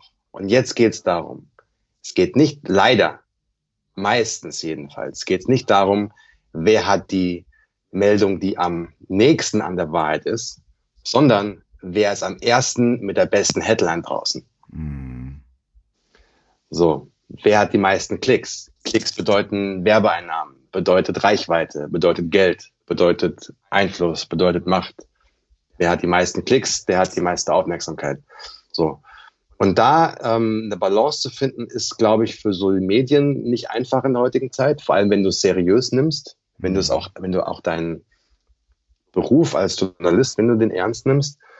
Ähm, und da weiß ich manchmal auch keine Lösung. Also äh, kann man sich jetzt selbst mal fragen. Stell dir vor, du wärst Chefredakteur von so einem Medium wie, ja, sagen wir mal Zeit Online. Mhm. Also du bist ein seriöses Medium und du hast äh, gute, eine gute Ausbildung und du, du hast eine gute Verantwortung. Du bist bei einem seriösen Verlagshaus. So, du bist aber trotzdem in Konkurrenz mit Bild.de mhm. oder anderen. Kann man jetzt viele nennen. So, was machst du jetzt? Also so, das ist, glaube ich, nicht so ganz einfach. Man, ja, aber es gibt, zum Glück bin ich nicht Chefredakteur und muss diese Entscheidung nicht treffen, aber es gibt, ähm, es fällt mir gerade ein, es gibt von Sokrates, gibt es so ein, ähm, gibt es diese drei Filter. Ich weiß nicht, ob du das schon mal, hast du mit Sicherheit schon mal gehört. Es gibt diese drei Filter von Sokrates, wie man auf eine neue Information reagiert und wie man damit umgeht. Das sind im Endeffekt drei Fragen, die man sich stellen kann. Also du sagst mir jetzt was. Mhm. Curse sagt jetzt zu mir, Lars, ähm, Donald Trump ist dumm. Mhm. Oder Donald Trump beginnt den dritten Weltkrieg. Oder Boris Johnson macht XY, was auch immer. Ist völlig egal. Gibt es diese drei Fragen. Die erste Frage lautet, ist es wahr? Mhm. Zweite Frage lautet, ist es gut oder hoffnungsvoll? Mhm. Und die dritte Frage heißt, ist es hilfreich oder notwendig? Mhm. Ich finde, das, ist, das sind so super ähm, ja, Filter und so Fragen, wo man einfach sich Zeit nehmen kann und sich selbst hinterfragen, was mache ich denn eigentlich mit dieser Information? Ist es jetzt hilfreich, das mhm. jetzt so zu spreaden? Mhm. Bei Gossip zum Beispiel, ja, mhm. so. Vielleicht am einfachsten. Man muss jetzt nicht so ganz oben ansetzen, so wie ähm, irgendwelche politischen Fragen, aber so Gossip. Dein Kumpel kommt gerade zu dir und sagt, ey, hast du schon gehört, die Steffi hat mit, hat ihren Freund betrogen und so. Mhm. Und bla bla bla bla bla. Aha, bevor ich das jetzt weiter erzähle, kann ich mich selbst fragen, ist das wahr? Ich kann auch denjenigen fragen, der mir das sagt. Sag mal, du sagst mir, Steffi hat ihren Freund betrogen. Ist das wahr?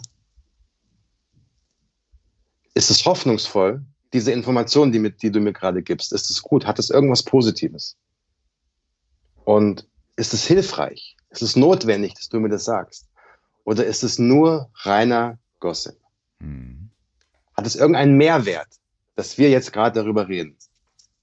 Oder ist es nur einfach so heiße Luft, die überhaupt nichts bringt?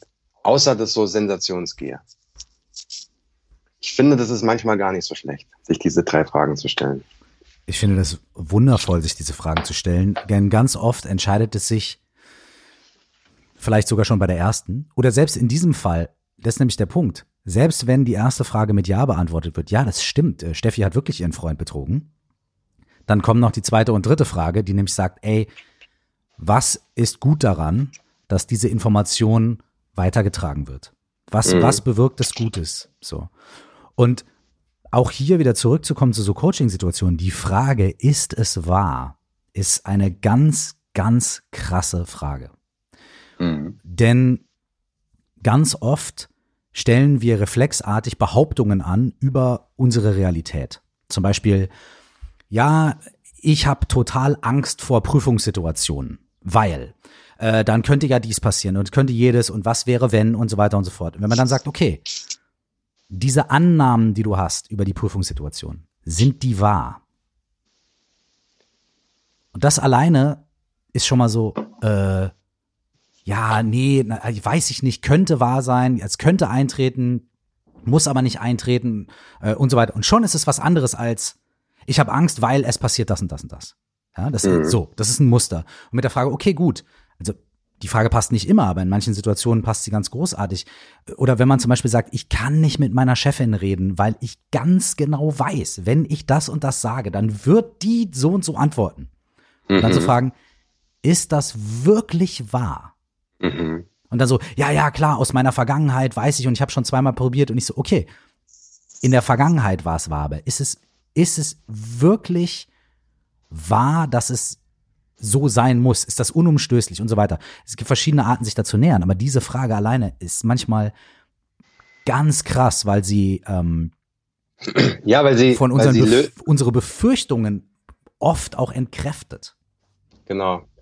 Ich habe manchmal so, ähm, also man kann sogar noch einen Schritt weitergehen und sich nicht nur fragen, ist das wahr, sondern eher so in die Aktion gehen und sich zu fragen, gibt es für diese Annahme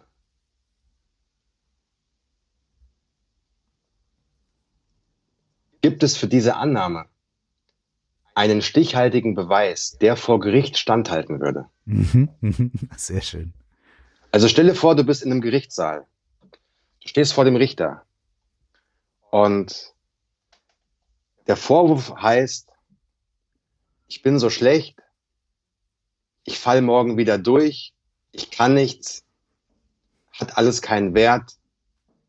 Auf jeden Fall werde ich die Prüfung morgen nicht bestehen. Hast du dafür, für diese Aussage, einen stichhaltigen Beweis hier in diesem ordentlichen Gerichtsraum? Und dann denkt man drüber nach und stellt fest, in den allermeisten Fällen, also so einen richtigen Beweis, dass ich morgen durchfallen werde, habe ich nicht. Ich habe vielleicht Annahmen oder ich kann aus meiner Erfahrung sagen, dass es mir Prüfungen schwerfallen. Dass es so. wahrscheinlich so sein es, es wird. könnte, es könnte und so, aber nee, nee, nee, nee, nee. nee. Gibt es einen Beweis dafür? Und dann muss man in der Regel sagen, äh, ganz ehrlich, lieber Herr Richter, also man wird so ein bisschen kleiner und so, guckt auf den Boden. Also so einen richtigen Beweis habe ich eigentlich nicht. Ja, okay, alles klar, das war's schon, danke. Freispruch oder auch nicht. ja. Und das ist aber total wichtig, weil wir immer, nicht immer, aber ganz oft in so alten, ich meine, du als, äh, als Coach weißt es ja viel, viel besser, in so, in so alten Glaubensmustern gefangen sind, die noch so aus der Kindheit kommen, wo, halt, wo wir halt glauben, ah, okay, ähm, nur weil damals etwas nicht so funktioniert hat, heißt es nicht, dass es heute immer noch sein muss. So, Moment mal, ich bin heute nicht mehr zwölf. Mhm. Ich bin heute nicht mehr acht. Ich bin heute nicht mehr derjenige, der seine Mama fragen muss. Sondern, nee, Moment mal, du bist heute, du bist 35 Jahre, du bist ein erwachsener Mann, du, du sorgst für dich, du musst niemanden mehr um Erlaubnis fragen, um glücklich sein zu dürfen. Mhm. Du musst nichts mehr beweisen, um etwas zu sein. Du musst nichts, du musst gar nichts um geliebt zu werden. Und du musst auch nicht jedes Mal irgendwie versuchen, einen neuen Kampf aufzumachen, um deine Meinung zu rechtfertigen. Das ist total okay, wie du bist. So wie du bist, hier und jetzt. Und lass uns doch mal überlegen, warum damals das so passiert ist. Weil als Kinder haben wir eine, versch eine verschobene Wahrnehmung. Wir glauben manchmal, weil etwas passiert, das ist die ultimative Wahrheit und speichern das. Mhm. Okay, mir ist das jetzt passiert. Mama hat zu mir gesagt, immer wenn du fass es nicht an, du machst immer alles kaputt. Mhm. Und deine große Schwester, die ist viel besser als du. Mhm. Und das hörst du 20 Mal als Kind oder 100 Mal. Und dann glaubst du, das ist die Wahrheit. Und dann fragst du dich oder dann stellst du dich, ähm, dann stellst du dir die Frage 20 Jahre später, warum traue ich mich eigentlich nie in Meetings die Hand zu heben und meine Meinung zu sagen? Ja, weil meine Mama mir damals gesagt hat, du machst wieder alles kaputt, du kannst es nicht. Mhm. Aber Moment mal, was hat denn das eine jetzt mit dem anderen zu tun? So, aber in der Situation selbst sind wir dann so paralysiert, dass wir uns nicht trauen, das, das anzugehen. Und deswegen die Frage, ist es wahr? Und wenn etwas damals wahr war, ist es heute noch wahr. Mhm. Mit all den 20 Jahren die Lebenserfahrung, die dazwischen gekommen ist, zwischen dem sechsjährigen Kind und dem 26-jährigen Mädchen oder der 26-jährigen Frau. Und ja, und deswegen ist ja super, was du deswegen finde ich super, was du, was du vor allem machst, nicht nur ähm, in deiner Musik, sondern eben auch, dass du diese Coachings anbietest, ähm, um die Menschen immer wieder daran zu erinnern, so du kannst ein besseres Leben führen, wenn du gewisse Mechanismen lernst und dich daran erinnerst, was möglich ist. Und nur weil du jetzt unglücklich bist oder nur weil du jetzt an einem Moment deines Lebens angekommen bist, an dem es nicht so läuft, wie du es gerne hättest, es muss nicht so bleiben kannst jeden Tag eine neue Entscheidung treffen, die dich Step by Step woanders hinführt. Und ähm, ja, big Shoutout. Thank you, sir. Thank you. Das ist wunderschön, was du gerade gesagt hast. Ich war wirklich auch hier ähm, einfach äh, hier ganz still, innerlich auch, weil ich 100% einfach damit dabei war mit dir gerade. Und die interessante Sache für mich ist, äh, dass in dem Moment, in dem ich jetzt sage, okay, du hast beide Aspekte angesprochen. Du hast nämlich die Entscheidung heute und für die Zukunft angesprochen. Du hast aber auch die Reflexion der Vergangenheit angesprochen. Und ich glaube, dass ähm, wir uns ja eigentlich wünschen, dass wir sowas hören, wie du gerade sagst, und sagen, ja Mann, der Lars hat recht. Ähm, ich treffe jetzt andere Entscheidungen. Und das ist mega geil und das ist mega gut und das ist mega inspirierend. Aber ähm, mir selbst hat es mindestens genauso sehr geholfen oder, oder, oder für mich war es unverzichtbar, gleichzeitig auch ein kleines bisschen zurückzuschauen. Und wie du gerade gesagt hast, wirklich zu gucken, okay, wo kommt denn dieser Glaubenssatz her oder wo kommt denn dieses Gefühl? Manchmal ist es ja gar kein, manchmal kann ich ja das gar nicht so als Glaubenssatz formulieren, sondern ich habe einfach ein Gefühl. Ich fühle einfach in mir drin, das ist halt so. Ich, ich, ich traue mich halt nicht, die Hand hochzuheben. Und das mhm. merke ich daran, dass wenn ich nur daran denke, die Hand hochzuheben, wird mir ganz anders. Und, und, und, und ich finde dann ja auch vielleicht in meinen letzten zehn Jahren immer auch Beweise dafür, dass wenn ich dann mal die Hand gehoben habe, dann habe ich meistens Quatsch erzählt oder bin dafür kritisiert worden und so weiter. Also habe ich mir Beweise auch nochmal dafür gesucht, dass das wohl so sein soll und sein muss. Ne? Und in dem Moment dann zu sagen, nee, äh, das ist ein alter Glaubenssatz, ich kann mich anders entscheiden, der ist gar nicht wirklich wahr. Und gleichzeitig auch zu schauen, okay, und, und ich glaube, das ist das, wo große Ängste kommen, dass man dann sagt, okay, gut, ich gehe mal dahin, es muss ja, muss ja auch nicht jetzt alles perfekt sein, aber ich wage mal den Blick dahin, kann ich mich irgendwie, was ist die erste Situation, an die ich mich erinnern kann, in der ich mich so gefühlt habe? So. Mhm. Und dann landet man in den aller, allermeisten Fällen in der Kindheit. Hm. Wie du gerade gesagt hast, man ist dann vielleicht zehn oder zwölf oder manchmal ist man sogar vielleicht fünf.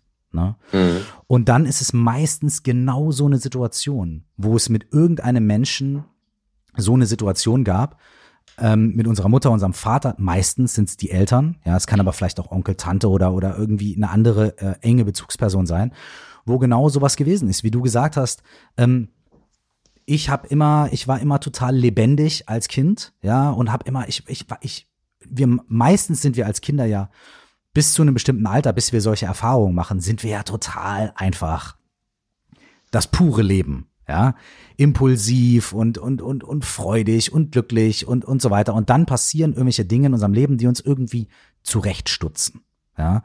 Und dann erinnert man sich an so eine Situation, vielleicht zu sagen, hey, ich war damals immer so quirlig und hab immer, war immer laut, weil ich dadurch meine Lebensfreude ausgedrückt habe. und meine Mutter, die halt viel, die Mutter kriegt immer das, kriegt, nehmen wir mal den Vater, mein Vater, ja, mein Vater, der viel gearbeitet hat und keine Ahnung, der kam dann halt nach Hause und hat zu mir gesagt, ey, sei still, ähm, dein, deine, deine, dein, deine Stimme, dein Geschrei macht mich ganz krank. So. Das ist ja auch, glaube ich, ein Beispiel, ein, ein ähnliches Beispiel, was äh, Don Miguel Ruiz in dem Buch Vier Versprechen verwendet. Ich glaube, er sagt irgendwie so, dass die Mutter zum Kind sagt, da ist es wieder die Mutter, dass die Mutter zum Kind sagt, ähm, deine Stimme macht mich krank, weil das Kind immer so laut ist. Und das Kind ja. hat dann nachher, äh, das Kind möchte eigentlich, traut sich nie zu singen oder nie zu sprechen oder so. Und in dem, und es klingt jetzt so, wenn man das so erzählt, klingt das so plakativ und einfach. Ja. Mhm. Aber als Erlebnis ist es etwas extrem Prägendes und etwas, was wir Jahrzehnte mit uns rumtragen und dann wieder zurückzugehen zu diesem Erlebnis und auch dann zu fragen und zu sagen, okay, bleiben wir mal bei dieser Erinnerung und gehen wir mal in die Erinnerung rein. Wie alt bist du in dieser Erinnerung? Wo bist du gerade? Bist du im Garten? Bist du im Haus?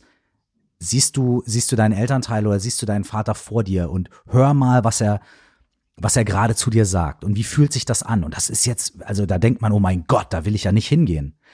Mhm. Aber wenn man da hingeht und wenn man da reingeht, auf eine, auf eine sanfte Art und Weise und auf eine behutsame Art und Weise und natürlich auch immer mit dem Wissen, hey, ich bin heute 28 oder 42 und ich, ne, ich bin das nicht mehr. Ich begebe mich jetzt aus meiner jetzigen Stärke und in meiner jetzigen Position aber mal dahin, um mir das anzuschauen. Dann hat man manchmal auch die Möglichkeit, in dieser, in diesem Gefühl und in dieser Erinnerung etwas anders zu machen. Weil man kann nämlich zum Beispiel dann sagen, gibt es etwas, was du in diesem Moment gerne zu deinem Vater gesagt hättest?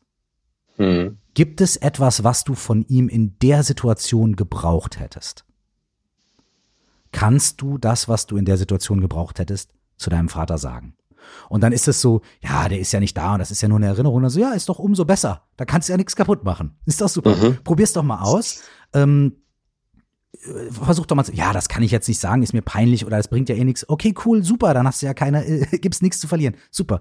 Äh, probier's doch mal aus.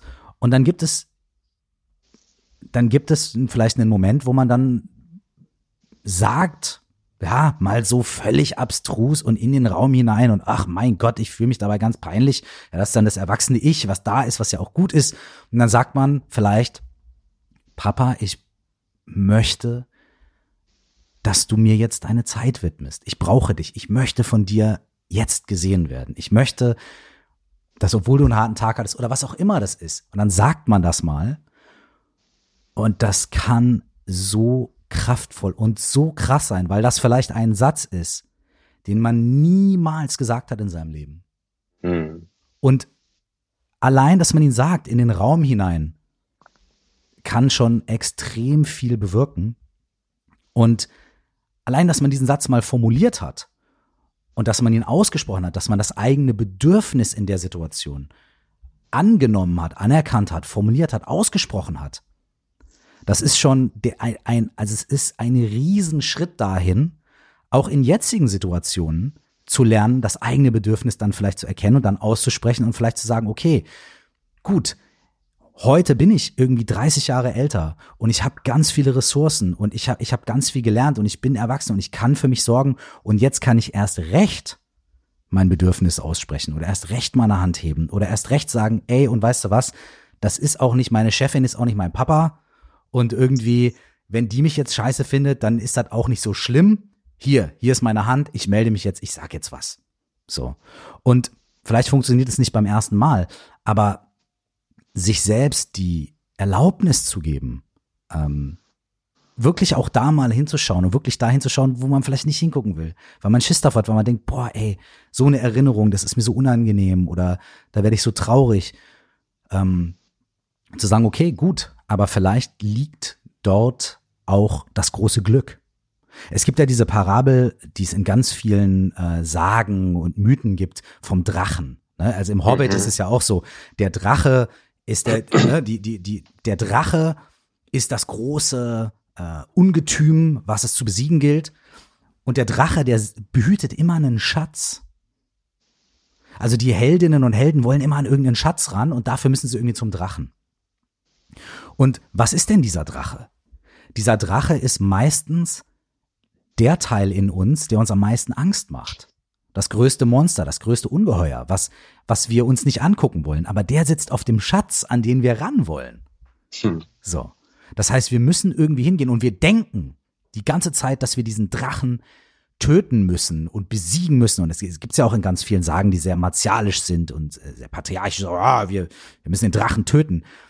Und das, das, das glauben wir auch. Wir glauben, oh mein Gott, ich muss diesen übermächtigen Gegner bezwingen und davor habe ich Angst und so weiter. Aber meistens, wenn wir vor dem Drachen stehen, merken wir, dass wir den gar nicht töten müssen, sondern dass der eigentlich irgendwie in unserem Dienst steht. Und vielleicht können wir sogar irgendwie, vielleicht ist der Drache auch einsam und traurig und ist nur deswegen so wütend. Ja. Oder hat ganz große Angst und ist deswegen so bedrohlich. Und irgendwie können wir diesen Drachen vielleicht nicht besiegen, sondern befreunden. Vielleicht können wir unsere Angst irgendwie befreunden und dadurch diesen Schatz entdecken.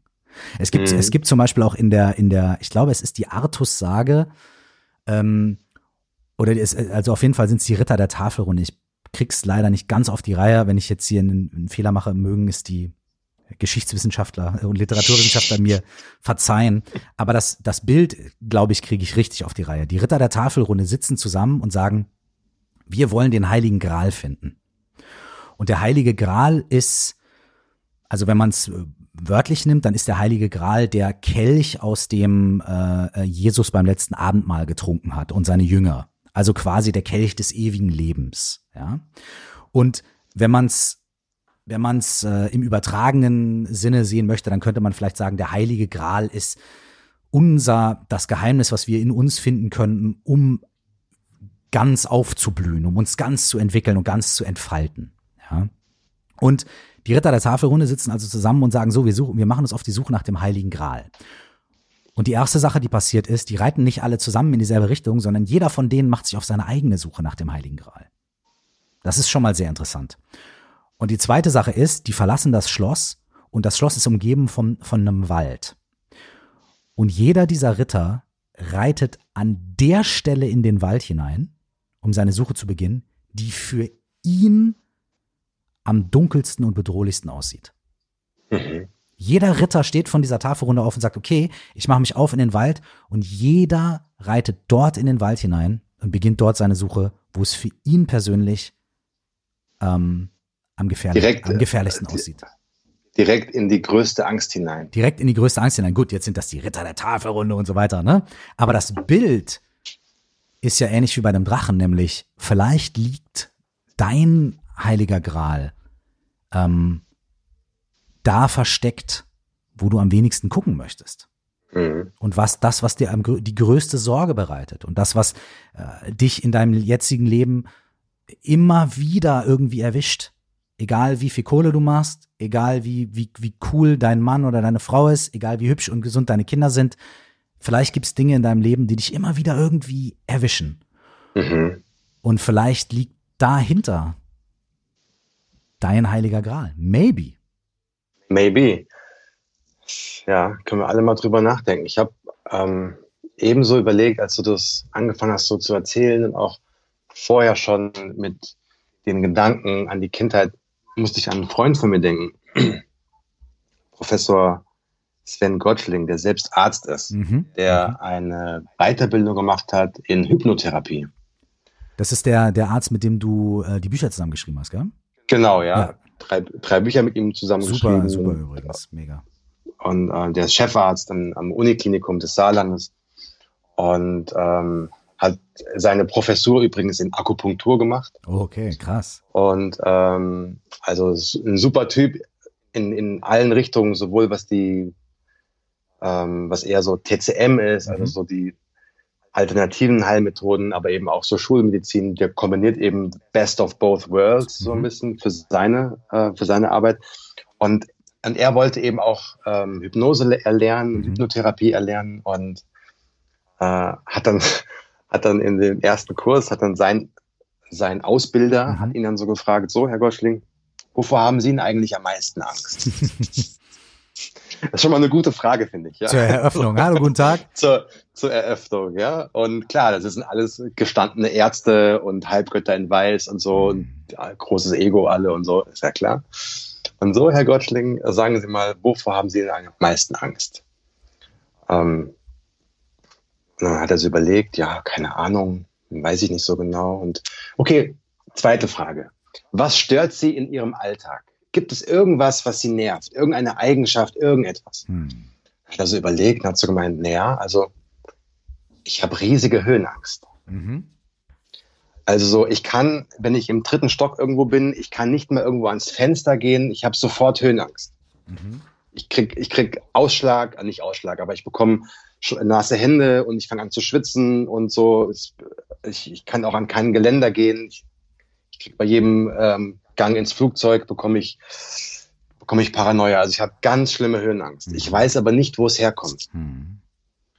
Dann hat er gesagt, okay, alles klar, dann machen wir jetzt mal die erste Sitzung. Und dann sind die eben in der, in der Hypnosesitzung, in der Hypnotherapiesitzung, sind die eben zurückgegangen zu dem Moment, wo sich in die Kindheit, wo sich diese ähm, Höhenangst verankert hat. Und das Interessante war, dass sich Sven an diesen Augenblick in der Therapie, in der Hypnose gar nicht erinnern konnte. Also er wusste gar nicht, dass das passiert ist. Als er wieder rauskam nachher quasi. Als er wieder rauskam. Mhm. genau, er wusste, krass, das, da ist es, oh, verdammt. Und das Interessante war, er war in der, in der Hypnosesitzung, sind sie so weit in die Kindheit gegangen, dass er mit seinem besten Freund damals, als zehnjähriger Junge, waren sie spielen. Und zwar auf einer Baustelle, wo gerade ein Haus gebaut worden ist. Mhm. Und wir kennen uns alle, wir kennen es alle so dieses Bild, ne, so, du hast auf dem Dorf irgendwo oder ist halt ein Haus, das gerade gebaut wird, eine Baustelle, alles abgezäunt, Eltern haften für ihre Kinder und so und, äh, und spielen, verbo spielen verboten. Mhm. Und ähm, so, weil natürlich Geländer noch nicht fertig sind und so.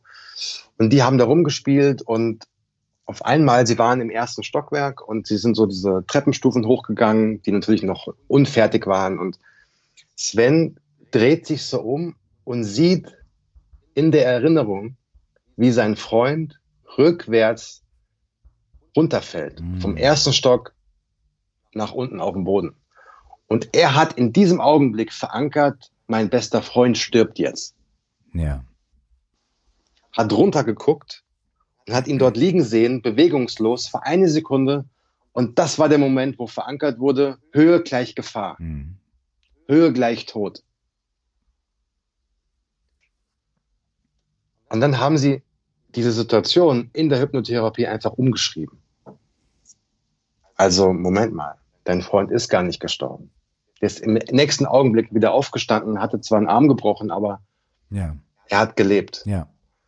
So, und dann ist er aus dieser Sitzung raus und hat erstens gesagt, krass, das habe ich total in meinem, also das war in meinem Unterbewusstsein drin, aber ich bin da nicht rangekommen. Mhm. Und jetzt weiß ich, warum ich diese Höhenangst habe. Und das, was ich damals in meinem Unterbewusstsein verankert habe, diese Angst, die war ja gar nicht real. Also es ist niemand gestorben. Und seitdem hat er keine Höhenangst mehr. Hm. Also so. Krasse Story, ja. Also man sieht auch, dass es ganz praktische äh, Vorteile hat, sich mit Dingen einfach mal auseinanderzusetzen. Wenn in deinem, meinem Leben irgendwas nicht so läuft, wie man es gerne hätte, mhm. sich einfach mal zu fragen, wo kommt denn das eigentlich her? Voll. Und, und, dann, und dann tatsächlich Dinge ausprobieren. Also es muss ja nicht immer gleich eine Hypnotherapiesitzung sein. Voll. Kann auch, kann auch einfach mal zum Beispiel jetzt in so einer Familie ähm, mal ein Gespräch sein. Sag mal, wie hast denn du das damals eigentlich gemeint, Papa? Mm, oh wow, das ist äh, das ist so klein und so groß. Ja, und äh, ich meine, mein Bruder und ich, wir sind beides, oder mein Bruder ja noch viel mehr, ist zum Beispiel auch Journalist und hat auch Bücher geschrieben. Und er hat für sein letztes Buch, hat er unsere Eltern interviewt. Mhm. Aber separat. Also er hat äh, unsere Mutter interviewt und ähm, unseren Vater interviewt. So so gesellschaftlich, gesellschaftlichen Themen, aber auch innerhalb der Familie und so.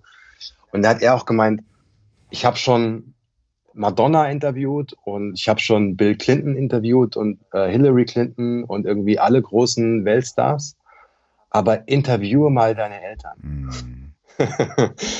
das ist das Schwierigste überhaupt. Also setz dich mal hin, hin und stell wirklich die Fragen, die dich interessieren. Mm.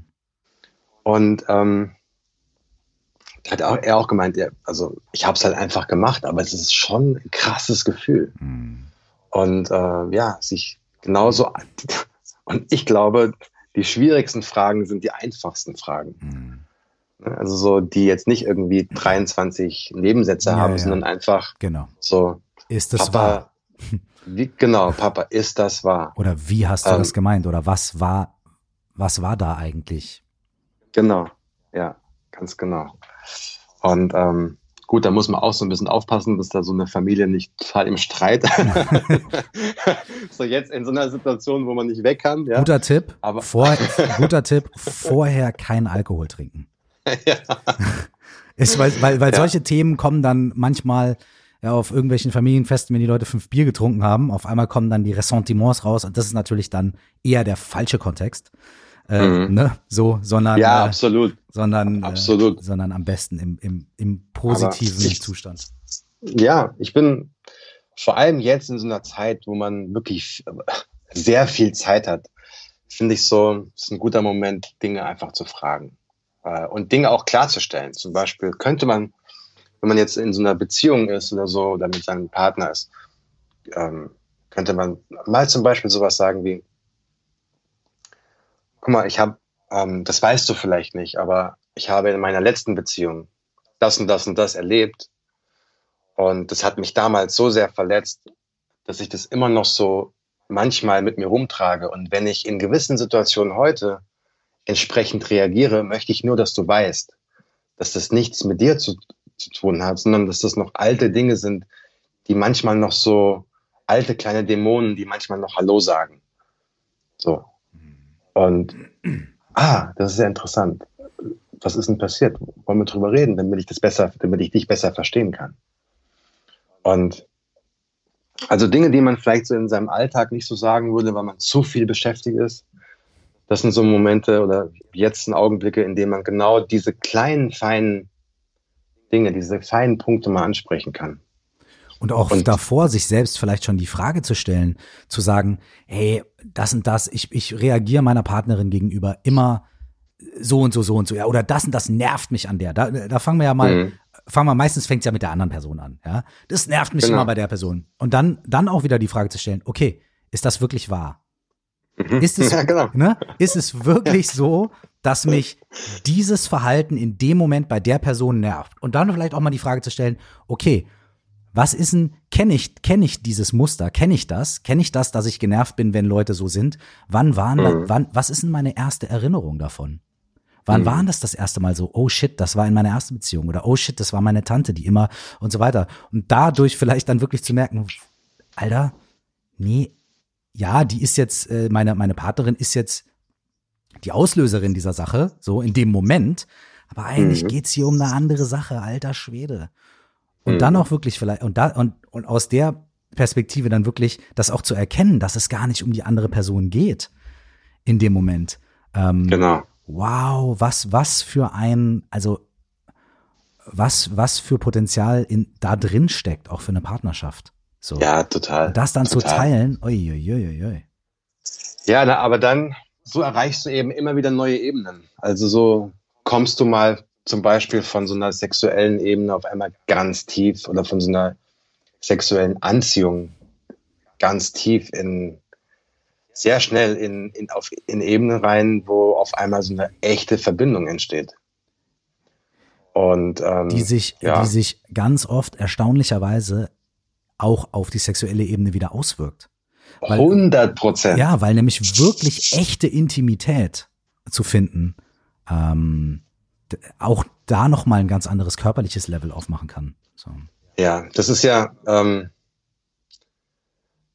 ein, ein, ein, Thema, womit ich mich momentan auch so ein bisschen beschäftige, ja, ist, okay. ähm, was ist denn eigentlich wirklich, was passiert denn eigentlich beim Sex?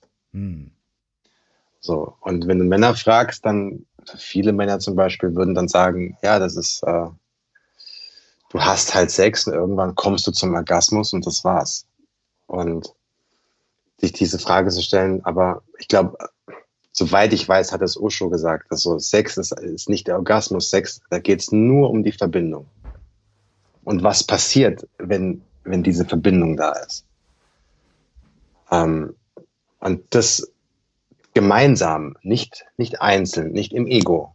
Ja, also so, es geht nicht darum, dass du jetzt irgendwie zum Orgasmus kommst, sondern es geht darum, diese Verbindung zu spüren zwischen zwei Menschen. Und wenn dann parallel dazu eine Tiefe da ist, wo man wirklich diesen anderen Menschen verstehen will und lernen will und bei ihm sein will, dann hat das eine unfassbare Auswirkung auf dein Sexleben. Auf einmal kommst, kommen da Dinge in dir zutage, die vorher absolut noch nicht da waren, die verborgen blieben, geblieben sind. Und deswegen sagen ja auch manche Menschen so, der hat echt was in mir hervorgebracht, was ein anderer Mensch noch nie geschafft hat. Mhm. Das geht aber eben durch die, nur durch die Verbindung, da bin ich mir ganz sicher. Und durch ein Verständnis und durch ein Vertrauen. Und wie entsteht letztlich Vertrauen, indem man einen Ort schafft, an dem man, an dem es keine Scham gibt und, und wo man sich wirklich, wo man ehrlich sein kann. Wo man nichts zurückhalten muss, um etwas zu bekommen. Mhm. Also ich muss nicht etwas schauspielern, um etwas zu kriegen. Ich muss nicht etwas, etwas vorgeben zu sein, was ich gar nicht bin. So. Und wenn du das schaffst, diese Ebene in eine Beziehung einzuführen, dann, dann ist es auch ganz schwer, auch für Außenstehende da irgendwie ranzukommen. Also, wenn du deine Beziehung schützen willst, mach genau das. Hm. So, la, ja, lass, gehe ganz tief und habe keine Angst davor, zu, zu ähm, auch dann zu erkennen, was dort ist. Hm. So, und, und diese Verbindung, das ist so, du hast danach den besten Sex deines Lebens. I guarantee you, man. ist es was, mit dem du dich gerade auch ähm, in deiner Arbeit beschäftigst? Na, ich, ich stelle mir gerade so die Frage, was Liebe ist. Ähm, und äh, warum die oftmals nicht da ist. Äh, und wie, ja, das sind so die Fragen, die ich mir aktuell in, in dieser Quarantänezeit hm. so stelle. Ähm, äh, warum ist man manchmal, warum fliegt man manchmal auf rosa Wolken und warum sind manchmal diese Wolken nicht da und es ist ganz grau, obwohl im Außen gar nichts passiert ist, sondern alles im Kopf. Ähm, wie hat sich das verändert in den 20ern, also in meinen 20ern, in meinen 30ern? Äh, das sind so Fragen, an die ich gerade so ein bisschen schraube. Und also mega interessant. Also das, das Thema Liebe, das Thema Intimität, aber auch Partnerschaft. mein Lieber, ja. Äh, äh, also auch, auch, auch Partnerschaft. Warum kann man oftmals Nähe nicht zulassen, obwohl man es will? Hm. Warum kann man, warum macht man in gewissen Situationen, warum trifft man in gewissen Situationen die falschen Entscheidungen, obwohl man genau weiß, in dem Augenblick, dass man, dass es schon die falsche Entscheidung ist? Hm. Ähm, wie wie kann man neue Situationen erschaffen, auch wenn man, auch wenn diese innere Stimme, das innere Kind zu einem sagt, Vorsicht, mach das nicht. Ähm, und sich dann zu überlegen, okay, wenn ich das jetzt nicht mache, so wie ich das immer gemacht habe, komme ich ja immer wieder an die gleichen Punkte. Also muss ich mich ja überwinden, um neue Entscheidungen zu treffen, um, um wieder neue, neuen Raum zu, zu erschaffen. Ich muss wieder eine neue Tür aufstoßen. Ähm, und das alles mit der Frage, mit der Liebe, das ist so aktuell das großes Thema, mit dem ich mich beschäftige. Das ist aber nur ganz für mich persönlich. Unglaublich spannend. Schade, also äh, wenn ich dich um etwas bitten darf, wenn du persönlich für dich dort an einen Punkt gekommen bist, an dem du meinst, dass du es mit uns teilen ähm, möchtest, äh, dann wäre mein persönlicher Request an dich, ähm, das zu tun. Äh, entweder in Form von einem Buch, oder in Form von, äh, weiß ich nicht, vermehrten Podcast dazu oder so. Weil das, ähm, da, da aus Klischees rauszukommen und da wirklich tief zu gehen und da auch zu sagen, das ist äh, Partnerschaft, Liebe, ist, ist so ein ist der ist der allerkrasseste Spiegel auch für uns selbst und für unsere inneren Potenziale, aber auch unsere Ängste und unsere Unzulänglichkeit und Sexualität ist auch so wundervoll, aber auch so ähm, voller Fallstricke. Und, mhm. ähm, und, und, und dort irgendwie aus Klischees rauszukommen und ein, ein, ein, einen liebevollen, besonnenen Ansatz irgendwie zu schaffen, ähm, dass Leute da hinschauen und mit sich selbst ein bisschen äh, in, in Austausch gehen und mit ihr in ihrer Partnerschaft und so weiter. Das ist eine ganz, ganz, ganz riesige Sache. Also mein Request an dich, wenn du soweit wärst, bitte teile das mit uns.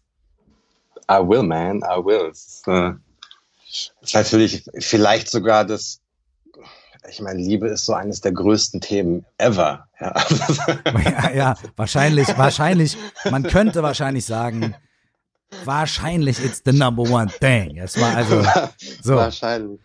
Äh, es, wird, es geht nie außer Mode und es ist irgendwie. ja, das ist richtig. Es ist, es ist absolut zeitlos, egal. Äh, es, Liebe ist die größte Energie im Universum. Sie steht über allem. Sie sticht alles andere aus. Wenn du Karten spielen würdest und du hast die, die, die Liebeskarte, ist so Game Over für alle anderen. Ja? Also, ähm, was es jetzt nicht, nicht einfacher macht, sich mit so einem Thema zu beschäftigen, mhm. ähm, vor allem sich selbst Hey, das Wort also ist direkt in meinen Kopf gekommen, als es ist schon wieder, sorry, so ein Synchronmoment.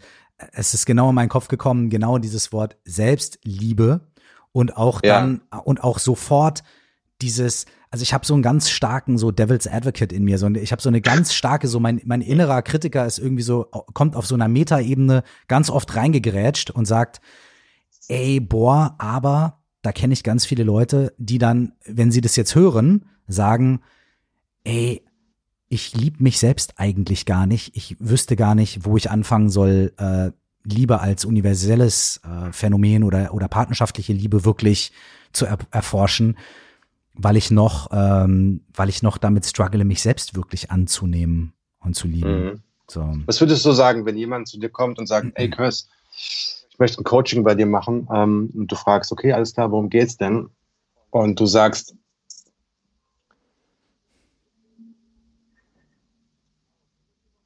und du sagst, bring mir bei, wie ich mich selbst lieben kann.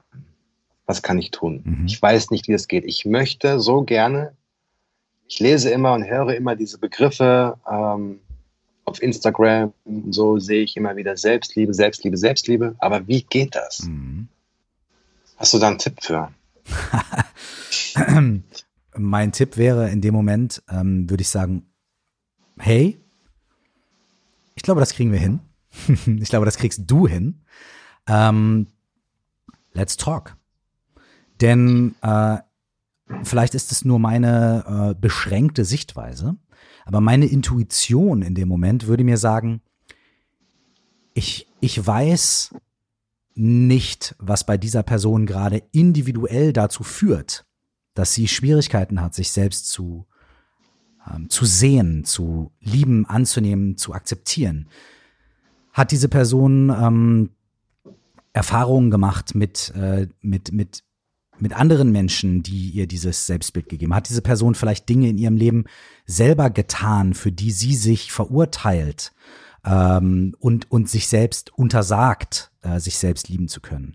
Ähm, ja. Und so weiter und so fort. Ne? Also die, die, die, was ist es bei dieser, was ist, was das bei dieser Person ist, was dazu führt, dass sie, ähm, dass sie sich selbst nicht lieben oder annehmen kann, das weiß ich in dem Moment nicht. Deswegen würde ich mich ganz schwer tun zu sagen, hey, pass mal auf, eins, zwei, drei, ja, mhm. ähm, sondern ich würde sagen, okay, lass uns unterhalten, lass uns sprechen, lass uns gucken. Und ich würde dann ähm, im Rahmen von so einem Coaching oder im Rahmen von mehreren ähm, einfach mal in das Leben dieser Person schauen und einfach mal gucken, was sind so die, die Glaubenssätze und was sind die Annahmen, die diese Person über sich selbst hat und wo kommen die her und sind die wirklich wahr? Da sind wir wieder beim selben Punkt. Ähm, mhm. Oder sind das vielleicht Schutzstrategien, die diese Person irgendwann aufgebaut hat, die ihr irgendwann mal helfen sollten, Gefahren zu vermeiden oder oder oder vielleicht denselben Fehler nochmal zu machen, ja und so weiter. Und ähm, also auch hier wieder die die richtigen Fragen stellen und keine pauschalen Antworten.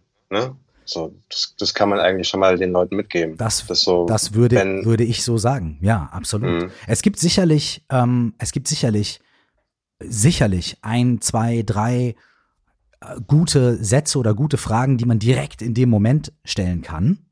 Mhm. Vielleicht würde mir direkt in dem Moment, wenn mir die Person gegenübersteht, auch irgendwie was einfallen in dem Moment. Ähm, aber ich hätte da tatsächlich keine, ähm, keine kompakt, also keine kompakte, äh, kompakte Lösung in dem Moment. Aber ist auch gut so. Ich, ich mag das auch. Das ist ja für mich auch so. In dem Moment, in dem auch bei mir so eine, so eine Lücke entsteht, wo ich mir denke, ey, das ist, also mein erster Satz war ja, ey, ich bin mir sicher, also ich bin davon überzeugt, unerschütterlich ja. davon mhm. überzeugt, dass das kein dauerhafter Zustand sein wird. Ja. Ich bin unerschütterlich davon überzeugt, dass, ähm, dass wir das, dass, dass du, dass du dich nicht für immer nicht lieben wirst. So. Und mhm. das, und das allein, allein die Tatsache, dass du erkennst, dass du damit Schwierigkeiten hast und jemanden nach Hilfe fragst, ist ein so immenser Akt der Selbstliebe. Ja. Dass du in diesem Moment bereits mit deinem ganzen Sein Selbstliebe praktizierst. Das heißt, mhm. du kannst es, du weißt, wie es geht und es stimmt gar nicht, dass du dich nicht selbst liebst. Du tust es nämlich außerordentlich. Das, dieser Moment gerade ist der Beweis dafür. Und mhm. lass uns mal da starten. Was, kann, was kannst du noch tun, um, um diese Selbstliebe, die du hast, äh, ja. weiter zu erwecken und, und, und let's go from there. Let's, let's, let's look. Absolut. Und ich finde das super interessant, welche Antworten in so Gesprächen kommen, auf die man am Anfang, ähm, wo man noch gar nicht wusste, dass man diese Frage überhaupt stellen würde. Und man, man, man kommt irgendwann an, an so Augenblicke, ich finde es vor allem in diesen 1 zu 1 Coachings immer wieder interessant. Ich erinnere mich gerade, als du es so erzählt hast, ähm, ich hatte mal ein Coaching mit einem Mann, ging es darum, dass er gesagt hat, er ist so einsam und er findet so, so schlecht Anschluss und äh, würde so gerne einen Freundeskreis neu aufbauen und er ist einfach, er ist einfach alleine und er, er hat das Gefühl, die Menschen mögen ihn nicht. Hm. Und wir haben so geredet über Telefon und ich habe ihn nicht gesehen, sondern mhm. und wir, wir reden und reden und ich denke mir so, das gibt es gar nicht. Also so, der Typ ist witzig, der hat einen guten Job, mhm. der hat irgendwie, der kann auch ausgehen, also der muss jetzt nicht auf jeden Euro achten, der kann auch irgendwie coole Dinge machen, ja, wo man Leute kennenlernt. Mhm. Der ist, der, der kann reden, der äh, ist ein ich habe mir so das angehört und dachte mir, ey, mit dem würde ich gerne Kaffee trinken gehen. Der ist echt witzig, cooler Typ irgendwie. Ist ein, ist ein echt ein guter, guter Junge. Also war schon ein bisschen älter, aber mhm. guter ja, Junge. Ja, und dann irgendwann machen wir äh, Skype-Telefonat und ich sehe ihn. Mhm. Und mir wurde sofort klar, wo das Problem ist. Was du aber in so einem normalen Gespräch, wo du nur äh, dich unterhältst und nur die, die Fakten siehst, aber ihn nicht persönlich. Und dann habe ich so zu ihm gemeint, sag mal, warum lächelst du eigentlich nicht? Warum hast du deinen Mund die ganze Zeit zu? Du wirkst total unsympathisch. Das ist das, was ich dir jetzt gebe als Feedback. Und er so, ja, ich weiß nicht, ich lächle dann nicht, weil so, ich so, mach mal deinen Mund auf. zeig mir mal deine Zähne. Und er so, ah nee, traue ich mich nicht und so. Mm. Die Wahrheit war, er hatte einfach ungepflegte Zähne. Und aus der Kindheit kam das, das so, er war nicht, konnte nicht zum Zahnarzt gehen und er hatte Eltern, die das irgendwie ne, ein bisschen, bisschen vermasselt hatten mit der Mundhygiene und so hat sich das halt so in das Erwachsenenalter reingezogen und ne, schambehaftet und so. Habe ich gemeint, ey, weißt du was, du brauchst gar kein Coaching. Das Geld kannst du dir sparen, geh zum Zahnarzt, lass deine Zähne richten. Dann hast du das Problem gelöst. Und am Ende war es so. Es ist verrückt. Manchmal, also so manchmal ganz ist es einfach ganz manchmal ist es so einfach. ja, ey, und auch an dieser Stelle, äh, mein lieber, wahnsinnigen Respekt dafür, weil ähm, was zeichnet auch gute Coaches aus? Es zeichnet äh, gute Coaches aus, dass sie so schnell wie möglich versuchen, die Leute loszuwerden. So, also nicht, nicht, ja. nicht die Leute zu binden, so lange wie möglich, das und dann noch ein Coaching und noch ein Kurs und noch dies und noch jenes, sondern zu sagen so, hey, worum, lass uns mal gucken, worum geht's eigentlich und lass uns das Problem angehen und lösen und so schnell wie möglich bitte raus. So. Genau. Ja. Und dann schick mir ein Foto von ja. dir und deiner ersten Freundin. Genau. So. Und da kannst du mir, und da kannst du, und wenn du dann wahnsinnig Bock hast, hast ja meine, meine Nummer oder meine Kontakte, da kannst du dich ja in sechs Monaten nochmal melden.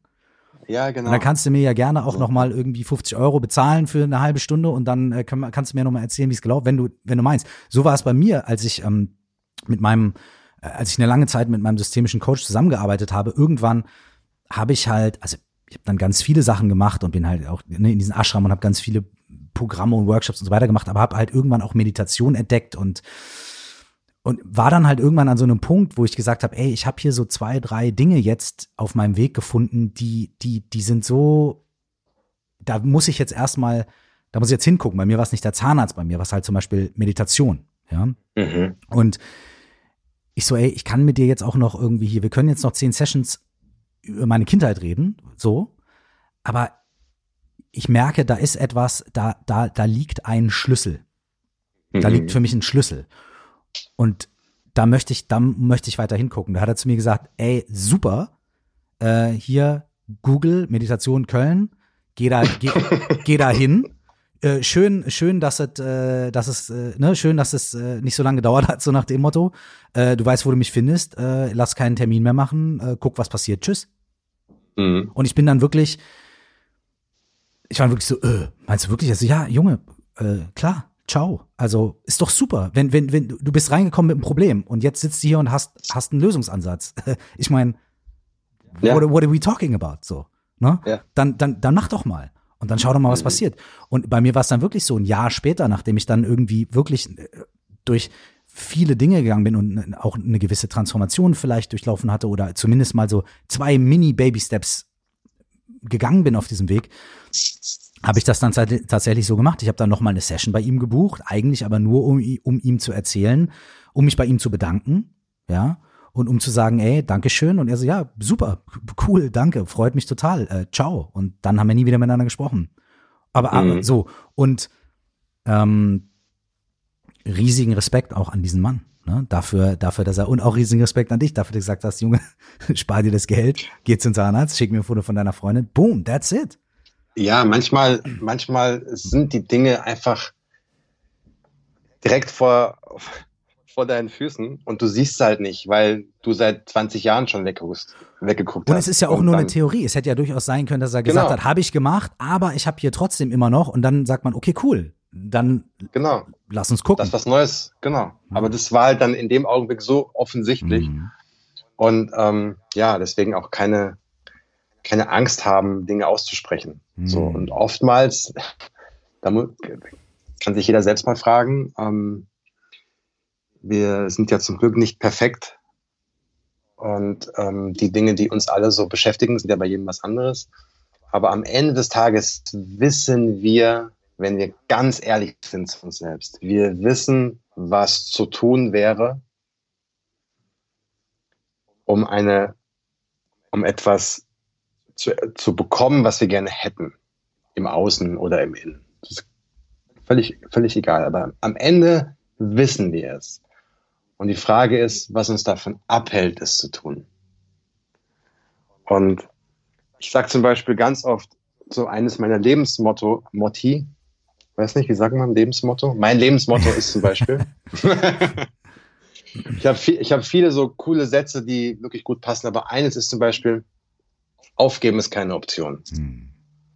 Das sage ich ganz oft, weil es einfach auf so viele Situationen zutrifft.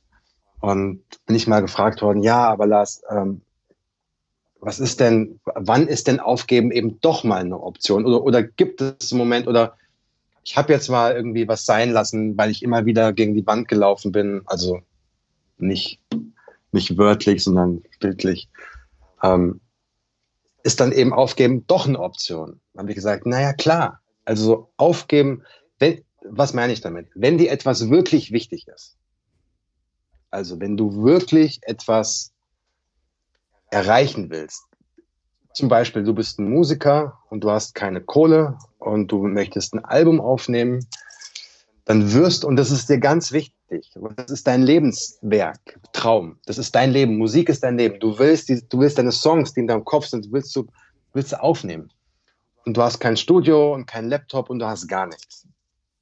Du wirst einen Weg finden, es zu schaffen. Hm. Egal wie. Du wirst, egal wie. Und wenn du tausend Türen eintreten musst, bis irgendwo mal irgendwer sagt, okay, ich helfe dir. Mhm. Ganz egal, du wirst einen Weg finden. Wenn es dir aber nach der hundertsten Tür zu anstrengend wird und du dann sagst, also irgendwie, ich, ich lasse es jetzt sein, dann sage ich, ja, genau. Hat aber nichts damit zu tun, dass Aufgeben eine Option ist. Es war dir einfach nur nicht wichtig genug. Mhm. So, deswegen, weil du musst das ja mal weiterdenken. Was passiert denn? Du bist in, de, in dem Fall, du bist dieser Musiker und du möchtest dieses Album aufnehmen und du machst es nicht. Du wirst diesen Wunsch dein Leben lang mit dir herumtragen. Und du kannst ab diesem Zeitpunkt kannst du keine Pizza mehr so genießen, wie, sie, wie du sie eigentlich hättest genießen können. Du wirst die Liebe zu deinen Kindern, zu, zu allem, zu deinem ganzen Leben nicht so genießen können, weil immer dieser eine krasse, unerfüllte Wunsch da ist, den du hättest ähm, dir erfüllen können, wenn du damals eben weitergemacht hättest. Und da bin ich auch immer relativ hart zu den Menschen und sage, ja, schau mal, es sind nie die Besten, die ganz oben stehen. Es sind immer die, die eben nicht aufgegeben haben, weil es ihnen so wichtig war. Hm. Und auch hier, es geht nicht darum, irgendwie oben zu stehen im Sinne von Platz eins oder irgendwie super viel Geld, sondern es geht nur um das Gefühl, ich habe alles versucht. Und wenn du irgendwann weißt, ich habe alles versucht, es hat nicht funktioniert, dann kannst du das auch gehen lassen. Dann kannst du deinen Frieden schließen damit. Dann kannst du sagen, ich habe jetzt diesen Song aufgenommen, ich habe mir das anders vorgestellt, aber ich habe es gemacht und ich, es gibt nichts zu bedauern. Weißt du, was ich meine? Hm, ich weiß ganz genau, was du meinst, ja. So, es gibt nichts zu bedauern. Und ähm, deswegen, wenn dir was wichtig ist im Leben, versuche wirklich alles daran zu setzen, es umzusetzen. Im Innen wie im Außen. Und ähm, das heißt nicht, dass du damit irgendwie, dass, es, dass dein Leben Instagrammable sein muss, das, was du machen möchtest sondern mach es nur für dich. Das ist das Allerwichtigste. Mach es nur für dich. Ich schreibe zum Beispiel meine Bücher nur für mich. Hm. So, ich habe äh, ich habe ganz viele Angebote immer wieder abgelehnt, die ich dann für andere gemacht hätte oder um etwas darzustellen oder um hm. irgendwie noch mehr Erfolg zu haben oder so. Das hat mich aber nicht interessiert, sondern ich, ich, ich frage mich, was habe ich Interesse, mich ein halbes Jahr damit zu beschäftigen? Mhm ist es das, was ich jetzt wirklich machen will? Nur ich. Bringt mich das weiter in meinem, in meinem Leben oder eben nicht? Und da zum Beispiel auch, wir haben vorhin über Sokrates gesprochen mit seinen drei ähm, Filtern. Man muss gar nicht so weit zurückgehen in die Zukunft. Ich habe mal, als ich noch beim Radio war, beim Hessischen Rundfunk, mhm. ähm, habe ich mal Puff Daddy getroffen, als er noch Puff Daddy hieß mhm. und noch nicht P, P. Diddy. Mhm. mhm. Das war die Zeit, als er gerade mit, äh, mit Jennifer Lopez zusammen war. Also so lange ist es schon her. Und ähm, dann haben wir eben auch so ein bisschen geredet, geredet, geredet und ein Interview geführt und er war super cool und, und er hatte was ähnliches gesagt wie Sokrates. Er hat gesagt, es gibt für ihn drei Fragen, wie er Entscheidungen trifft. Bringt es mir Geld ein? Okay. ja. Aber okay, ich meine, wir leben alle in einer, in dieser Welt, in der wir leben. Ähm, das ist eine angebrachte Frage. Frage also, ist eine legitime Frage. Bringt es mir Geld ein? Macht es mich glücklich? Und werde ich dadurch ein besserer Mensch? Was direkt auch wieder die Nummer eins ganz krass äh, relativieren kann. Genau. Also, und deswegen auch, wenn man so als, als Autor oder generell als Kreativer oder Musiker oder ganz generell in deinem Job, kann man sich immer mal wieder so sich diese Fragen stellen, warum mache ich das eigentlich? Und ich bin zu dem Entschluss gekommen, bei mir müssen immer zwei dieser drei Punkte äh, erfüllt sein. Mhm. Also ich mache nicht alles wegen der Kohle, aber wenn ich, wenn ich etwas nicht wegen der Kohle mache, dann muss es mich glücklich machen und einen besseren Menschen machen. Mhm. Das fand ich jetzt für mich persönlich ein ganz guter, ein ganz guter Tipp. Und ich meine, man kann sich auch von P. Diddy mal ein paar Tipps geben lassen. Das ist schon okay. Das ist absolut in Ordnung. Ja. Mega. Hey, aufgeben ist keine Option. Ist, äh, keine Option. der Auslöser gewesen dafür, dass wir nicht, dass wir miteinander sprechen, sondern dass wir jetzt miteinander sprechen. Weil ich habe dich äh, vor zwei Tagen angeschrieben, habe gesagt, hey, äh, aufgeben ist keine Option. Dieser Satz ist in meinen letzten beiden Podcasts äh, ähm, jeweils gefallen. Ne? Und ich würde gern mit dir darüber sprechen. Und jetzt haben wir über ganz viele Dinge gesprochen und jetzt auch darüber. Und das äh, bedeutet mir sehr viel. Und äh, denn es ist nämlich auch für mich ein Satz gewesen, den ich von dir sehr oft gehört habe, über den ich sehr viel nachgedacht habe. Weil ich habe nämlich genau, da war er wieder so mein Devil's Advocate, ne, der dann reinge mhm. reingekrochen kam und gesagt hat, ja, klingt ja schön, aber was ist denn mit äh, ähm, man ist in einer Beziehung und äh, ähm, es läuft nicht gut, man, man, ne, dann wäre eine Trennung nicht aufgeben, ja.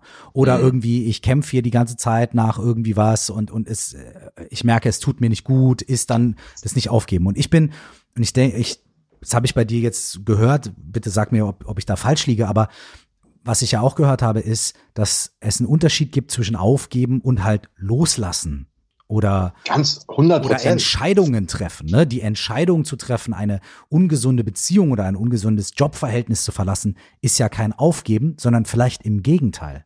Vielleicht gibt man sich selbst ja eher auf, wenn man sich seinem Schicksal in Anführungsstrichen oder einer negativen Situation ergibt.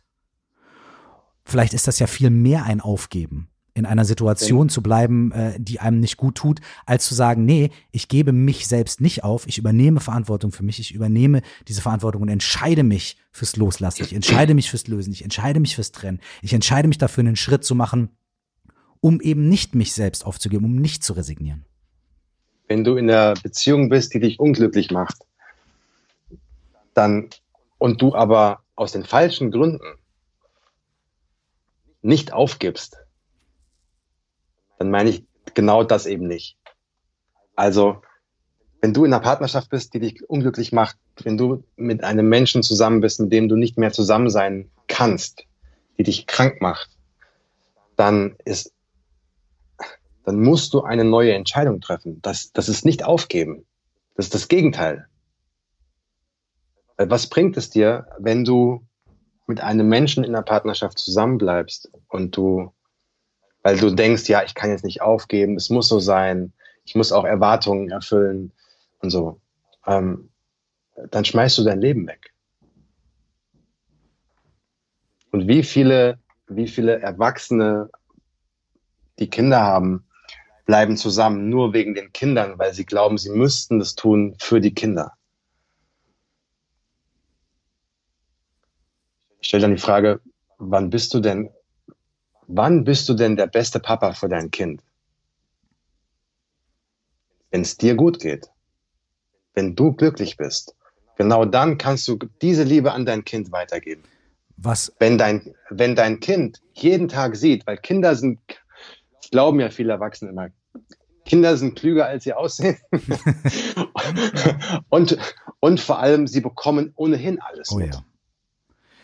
Also so zu tun oder, oder zu glauben. Wir sind ja schon wieder da, dass ganz viele von unseren Mustern, die wir als erwachsene Menschen heute im Leben haben, in unserer Kinderzeit entstanden sind. Und wenn wir mhm. damals nichts mitbekommen hätten oder wenn wir damals keine emotionalen Antennen gehabt hätten, nicht sensibel gewesen wären, ja, dann wäre das ja heute gar nicht der Fall. Aber das Gegenteil ja. ist der Fall. Diese Dinge, die wir als Kinder mitbekommen, prägen uns für unser Leben. 100 Prozent. Und jetzt stell dir vor, du willst die beste Mama sein für dein Kind total okay. Du sagst, ich, ich kann mich jetzt von meinem Mann nicht trennen, auch wenn der ganz schlecht für mich ist. Ich muss für mein, ich muss ein Vorbild für meine Kinder sein. Ich muss da jetzt durch. Kann ich verstehen. Und jetzt drehen wir die Perspektive um. Dein Kind ist jetzt, sagen wir mal, es ist zehn. Wie wächst denn dieses Kind auf? Welche Bilder sieht dieses Kind am Küchentisch? Wie sieht das Kind seine Eltern aufwachsen? Wie definiert dieses Kind, was Liebe ist? Dieses Kind wächst damit auf, mit der falschen Annahme. Liebe bedeutet, meine Eltern küssen sich niemals. Dieses Kind wird niemals miterleben, wie seine Eltern zärtlich zueinander sind. Respekt wird nicht da sein. Es wird Distanz da sein. Es wird eine emotionale Kühle da sein. So wächst dieses Kind auf. Glaubt aber, das ist Liebe, weil es das ja jeden Tag sieht. Möchtest du, dass dein Kind so aufwächst? Oder möchtest du, dass dein Kind aufwächst bei einer Mama und bei einem Papa, auch wenn die nicht zusammen sind an getrennten Orten, aber dort jeweils mit vielleicht anderen Partnern, vielleicht auch alleine, Liebe wirklich erkennt, so wie sie ist, in so einer reinen Form. Ohne, ohne Frustration, ohne Angst, ohne Schauspiel. Weil Kinder checken das sowieso. Mit Ehrlichkeit. Du kannst deinem Kind erklären, dass Beziehungen auch mal auseinandergehen. Das hat aber nichts damit zu tun, das hat erstens nichts mit den Kindern zu tun, hat einfach mit der menschlichen Struktur etwas zu tun. Wenn du dich hinsetzt und deinen Kindern das erklärst, verstehen sie es vielleicht nicht am Anfang, aber irgendwann verstehen sie es, wenn du sie ernst nimmst. Das Schlimmste, was du Kindern antun kannst, ist sie zu verarschen.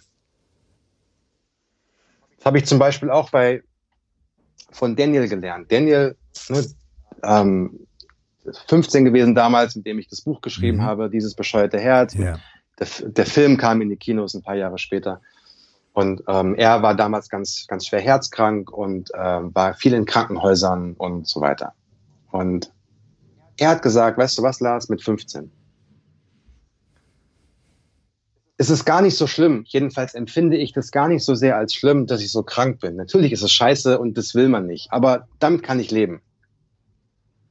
Das Schlimmste ist, wenn die Erwachsenen, in dem Fall Ärzte, Krankenschwestern, mich nicht so behandeln, wie ich das gerne hätte. Nämlich, dass sie mir nicht die Wahrheit sagen. Hm. Ja. Und ne, wir hatten vorhin, habe ich äh, Professor Gottschling erwähnt, der, der Palliativarzt ist, der eben auf seiner Station auch ganz viele sterbenskranke Kinder betreut, in den Tod hinein, auch mit den Familien. Und er sagt auch, lügt eure Kinder nicht an. Sagt ihnen, was Sache ist. Die, die vertragen das. Die wissen es eh. Zerstört dieses Vertrauensverhältnis nicht, weil ihr selbst unsicher seid und selbst, und selbst Angst habt. Hm. Sagt den Kindern, was Sache ist. So, dann, dann kann man auch damit viel, viel entspannter und besser umgehen. Weil jetzt, stell dir mal vor, du checkst doch als 15-Jähriger, wenn, wenn deine Eltern, wenn da nichts mehr geht. Ja, das checkst du auch schon das, als Achtjähriger. Das, als das checkst du auch als Fünfjähriger. Ja. So. Und wenn deine Eltern dir permanent was vorgaukeln,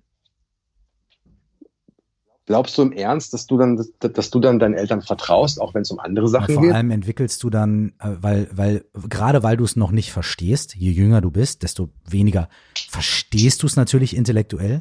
Du merkst es total emotional und, und es ist ja klar. Aber du verstehst vielleicht nicht intellektuell, was da abläuft. Deswegen fängst du dann an, irgendwelche Strategien zu entwickeln, um irgendwie genau. mit der Situation klarzukommen. Du, du, äh, ganz oft sind die Kinder die Familientherapeuten nachher, die mhm. nämlich anfangen, den Mama, äh, die Mama und den Papa irgendwie zusammenzubringen und dafür zu sorgen, dass die sich wieder lieb haben und so weiter. Und auf einmal übernehmen die Kinder irgendwelche Rollen, die mhm. ihnen überhaupt nicht, also die, die sie überhaupt nicht übernehmen sollten. Genau. Ähm, oder sie, sie, sie, sie sie, sie werden auf eine andere Art und Weise äh, verhaltensauffällig oder so, um halt zu sagen, so, hey, ähm, ihr streitet euch so viel, ich darf aber nicht zu kurz kommen, ich brauche Aufmerksamkeit und äh, ihr seid die ganze Zeit nur mit euch beschäftigt, mit eurer Krise da, also muss ich irgendwas machen. Okay, das Kind wird krank oder wird verhaltensauffällig oder zieht sich mhm. zurück oder und auf einmal entwickeln also diese Kinder Strategien, um irgendwie mit den, mit den Problemen der Eltern ähm, klarzukommen oder versuchen, diese Probleme der Eltern irgendwie zu lösen. Und da landen wir wieder genau bei demselben Punkt. So. Das heißt, das bringt mich auch auf, auf, auf den Punkt, wenn du sagst, aufgeben ist keine Option. Und du hast eben auch zum Beispiel gesagt, ey, wenn du ein Buch schreibst, du schreibst das Buch für dich. Und wenn du mhm. solche Entscheidungen triffst, du triffst diese Entscheidungen für dich. So. Genau. Aber dadurch, dass du die Entscheidung für dich triffst und dass du dich selbst nicht aufgibst und dass du das tust, was für dich richtig erscheint und für dich selbst sorgst und dir selbst diesen Respekt, diese Anerkennung gibst und sagst, hey, ich möchte dahin gehen, wo es gut für mich ist, wo es mir gut tut, wo ich lebendig bin. Dadurch übernimmst du auch Verantwortung für andere Menschen. Denn dadurch genau. übernimmst du in dem Fall auch die Verantwortung für deine Kinder und für das, was sie sehen und für das Modell, von dem sie lernen. Und in dem Moment übernimmst du ja auch Verantwortung für die anderen Menschen in deinem Umkreis, weil wenn ich mich dazu entscheide, irgendwie zu mir zu stehen und ehrlich zu sein, gebe ich unbewusst allen Personen um mich rum nicht nur ein Vorbild, sondern auch quasi die Erlaubnis, das Gleiche zu tun. Mhm. Mhm. Ich gebe den Leuten die Erlaubnis, das Gleiche zu tun. Ähm, ich ich, ich habe da neulich auch, ich glaube, es war auch in einem Gespräch mit Jakob äh, Drachenberg vor zwei Wochen. Ähm, er hat sowas Schönes gesagt. Er hat gesagt, okay, was sind denn die Leute, die davon profitieren, wenn es dir gut geht? Mhm. Und das war so, wow, ja. Und da kommt, man kommt als erstes an Familie, Kinder, Partner, Eltern, gute Freunde. Genau die Leute, von denen man eigentlich immer denkt, nee, ich muss mich zurücknehmen für die. Ich, ich, genau. ich muss mich zurückstellen, damit es denen gut geht. Ich darf mich nicht ganz entfalten, damit es denen ge gut geht und so weiter. Und umgedreht könnte man aber sagen, nee, das sind das genau diese Menschen, die du am meisten liebst und auf die du am für die du dir am meisten Positives wünschst. Das sind die Leute, die als erstes davon profitieren, wenn du dich um dich selbst kümmerst. Wer ist der wichtigste Mensch in deinem Leben?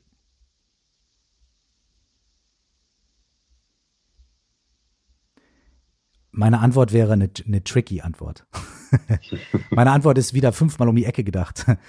Meine Antwort wäre mein Sohn, mhm.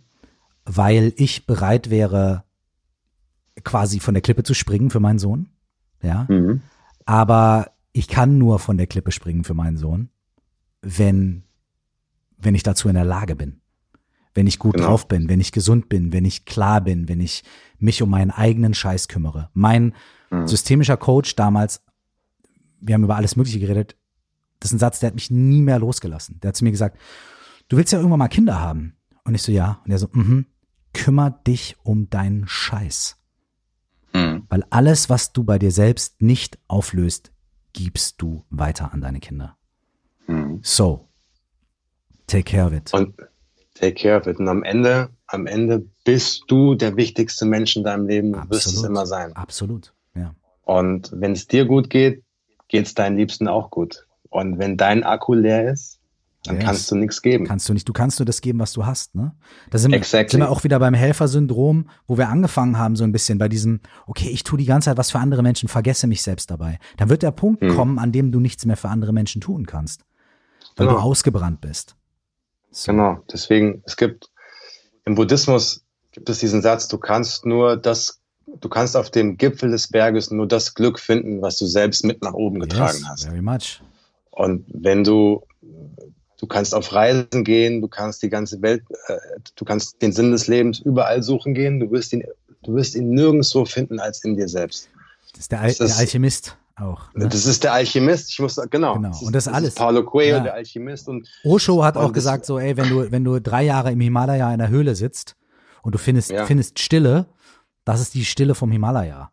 Und wenn du ja. wenn du auf dem Marktplatz stehst äh, in Delhi ja. und du hast da Stille, das ist deine. Ja. Ja, genau. Also die, die, das liegt in dir. Das, die, ne, mhm. diese, diese Kraft, diese, das Glück liegt in dir. und es ist so krass kalenderspruchig kalenderspruchiger geht's gar nicht mehr. Aber da, da habe ich auch einen schönen Satz gehört. All die meisten schönen Sätze haben ja dann zum Glück immer andere Leute gesagt. Das ist auch immer gut, weil dann, dann äh, ja. so, ne, dann, dann äh, kann man sich ein bisschen orientieren. Ähm, und das war sowas wie, naja, manche Sachen, die wir so sagen, klingen so krass wie Klischees. Ja, mhm. aber wie entstehen denn die, wie entstehen denn Klischees? Und das fand ich schön. Klischees entstehen dadurch, ich krieg's nur so halb auf die Reihe, dass, dass Dinge so universell wahr sind. Mhm. dass, dass, dass wir sie immer wieder erfahren, immer wieder sagen und dann werden sie irgendwann zum Klischee, aber die werden zum Klischee, weil, weil sie einfach ziemlich universell faktisch wahr sind. Ja, das ja. fand ich, fand ich ja. spannend. Ja, ich habe vor kurzem, äh, bin ich gefragt worden, in meiner Instagram-Fragerunde, äh, hat mir eine Frau die Frage gestellt, Lars, was soll ich machen? Ähm, ich würde am liebsten, soll ich hier bleiben? Aber am liebsten würde ich alles verkaufen und ein Jahr auf Weltreise gehen. Habe ich gesagt, also du kannst hier alles verkaufen und das mit dem Geld auf Weltreise gehen. Ich persönlich finde sowas immer super, weil Reisen ist immer sehr, sehr kostbar und, und äh, Horizont erweiternd und äh, du wirst dort sehr viel lernen. Aber ich bitte dich zu bedenken, dass du alle Probleme, von denen du gerade wegläufst, mitnehmen wirst auf dieser Reise. Und dass sie, wenn du wieder zurückkommst, die Probleme wieder auf dich warten werden. Oder wie Nordy by Nature so schön gesagt hat, no matter where, no matter, no matter where you at, there you are. That's, that's right, man. No matter where ja, you at, there you are. There you are. Und man muss sich, immer die, die, die wichtigen Fragen tatsächlich stellen. Warum willst du auf Weltreise gehen? Welche Probleme sind hier ungelöst? Weil genau die warten wieder auf dich. Um, but that's life. Das ist auch das Schöne. Guck mal, so das Leben ist lang. Uh, ich habe gestern gehört bei dir oder vorgestern hast du in deiner Insta-Story gesagt, du bist, du bist jetzt schon so alt, du hast die Hälfte deines Lebens hast du jetzt schon gelebt. Da dachte ich so, ja, geil also so, und ich, wir sind ja ungefähr gleich alt. Und dann dachte ich mir, ja krass, du kannst jetzt so, so denken, ich, ich habe schon, es ging nämlich darum bei dir, in dem Fall 20 Jahre ja, Feuerwasser. Genau, das erste Album. Genau, und das war auch so, dass dann, ich gesagt habe, ey, die Hälfte meines Lebens ist jetzt rum. Hat, nee, was ich meinte ist, ähm, so, sorry, wenn ich da, äh, also äh, was ich meinte eigentlich, ähm, obwohl es interessant ist, dass du es anders verstanden hast, ähm, aber was ich meinte war, mein, mein Album feiert 20-jährigen Geburtstag. Äh, ich bin 41, das heißt fast die Hälfte meines Lebens. Ähm, habe ich schon damit verbracht, äh, Musik zu machen und äh, und quasi das das zu tun, was was was ich eigentlich liebe in Essenz, ja. Und ähm, das das hat mich äh, auch äh, quasi ein wenig demütig gemacht. So zu, zu ich habe das, ich das, genau, ich das schon richtig verstanden. Ich, ich habe das für mich so gesehen. So, ja, genau, das ist die richtige Art und Weise, so auf sein Leben zu gucken. Nicht zu sagen, oh, ich habe schon die Hälfte meines Lebens hinter mir und so und ich bin ja schon voll alt und so. Ich voll. so, nee, du hast noch 40 Sommer vor dir. Absolut. Minimum, mein Sommer. Fünf, 50 mein, Sommer. Mein Großvater ist 104 geworden und ich, ich genau. bin, ich bin in, äh, äh, ich stehe da im direkten Wettbewerb. also du hast noch 60 Sommer vor dir.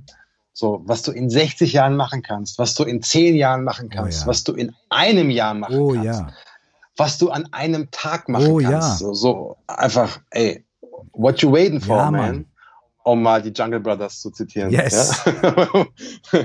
so, what you waiting for? So, mach es, mach es. So, auch wenn es nicht läuft, mach es trotzdem und, und, sei froh, dass du heute die Augen aufmachen kannst, die Sonne scheint, ähm, der Himmel ist blau und alles gut. Auch wenn, ich, hab, ich sage ja auch immer, it's all good. Mm. So. Das heißt aber nicht, dann werde ich auch oft so missverstanden.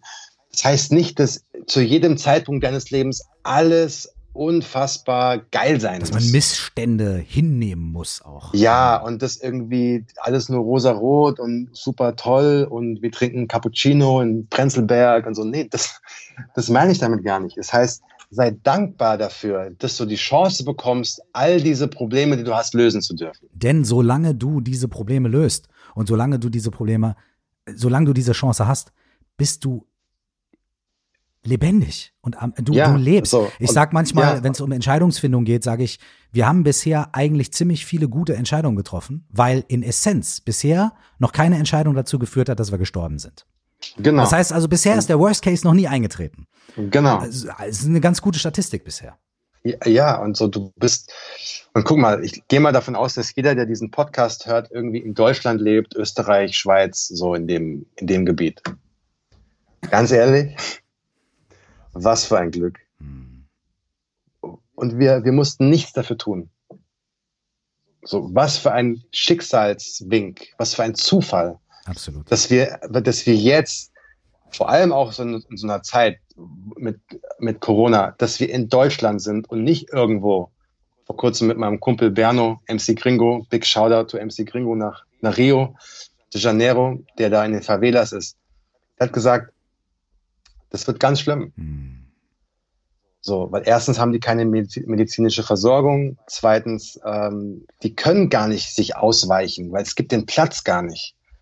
Die können gar nicht zwei Meter Abstand halten, weil die wohnen mit zehn in einer Bude. So, und zwar Millionen. Und, ähm, und wenn man das mal so immer wieder sich vor Augen führt, was für ein Glück wir haben und wie gut es uns geht, wir haben alle eine Wohnung über dem Kopf und ein bisschen was zu essen im Kühlschrank und es ist am Ende des Tages ganz okay, um es mal vorsichtig zu formulieren. Und wir haben, es ist und wir haben, alles echt ganz okay. Und wir haben dadurch auch die Grundressourcen und die Grundvoraussetzungen dafür, auch die Sachen, die nicht okay sind, anzugehen. anzugehen. Absolut. So, und, und das Schöne ist halt auch zu sagen, weil, weil viele, viele Menschen, das beobachte ich, die, ähm, die wollen zu viel zu schnell mm. und geben einfach zu früh auf, weil sie glauben, sie sind nicht, äh, nicht gut genug oder es dauert zu lang. Mm -hmm. So, ja. Gute Dinge dauern manchmal einfach. Ja, Mann. So, ja, ein, ein guter Wein braucht zehn Jahre, um so toll zu schmecken. Oder ähm, manchmal brauchst einfach eine Zeit. Diese, diese berühmte 10.000 Stunden Regel. Ja, also so, du musst. Cristiano Ronaldo ist auch nicht auf die Welt gekommen und hat sofort Tore geschossen. Der hat trainiert ohne Ende. Der hat trainiert, trainiert jahrelang, jahrelang, jahrelang. So, du wirst nicht von heute auf morgen ein Meister auf deinem Gebiet. Dieser Weg, vor dem ja so viele Angst haben, weil es schmerzhaft ist, du fällst hin und wirst ausgelacht und kannst was nicht. So, den wollen ja viele so überspringen so mit, mit irgendwelchen Shortcuts. Nee. So, jeder, und das ist das Schöne, jeder muss diesen Weg gleichermaßen gehen. Natürlich hat nicht jeder die gleichen Voraussetzungen. Der eine hat es einfacher oder schwerer, ist immer unterschiedlich. Aber selbst, selbst bei den Menschen, von denen du glaubst, dass sie es einfacher haben als du, weil sie zum Beispiel aus einer reichen Familie kommen und viel bessere Voraussetzungen haben, würde man ja so erstmal denken. Mhm. Wenn du auch da genauer hinguckst, stellst du fest, okay, der hat zwar Kohle, aber der Vater war nie da, die Mutter irgendwie alkoholabhängig und so. Deswegen macht es überhaupt gar keinen Sinn, sich mit irgendwem zu vergleichen. So, jeder hat so sein Päckchen und jeder hat seine Aufgabe im Leben und jeder hat seine seine seine Fragen und seine Antworten und jeder hat seine ganz jeder hat sein ganz eigenes Aufgabenpapier. So, und dann einfach machen. So, machen, machen, machen. Let's fucking go. Yes, mein Lieber, perfekt. Ich danke dir, ey, ich danke dir für deine Zeit. Ähm, ich gerne. weiß, ich weiß, ähm, das ist ein kostbares Gut und ich weiß es sehr, sehr zu schätzen. Und ich danke dir für deine, für deine Offenheit und und und und für die vielen verschiedenen Themen, die die du, die du auch bereit warst anzusprechen und zu besprechen und auch dafür, ähm, dass du auch wahnsinnig großzügig mit, dein, mit deinem Wissen und deiner Erfahrung bist. Und das ist eine Sache, die ich an Menschen wirklich unheimlich schätze, ist, wenn sie großzügig, äh, großzügig mit, mit, mit ihren Geschenken sind. Und das finde ich bei dir ähm, echt ganz, ganz, ganz, ganz großartig, mein Lieber. Ich danke dir, ich danke dir sehr und auch im Namen von allen Leuten, die zuhören. Vielen, vielen Dank, mein Lieber. Danke dir.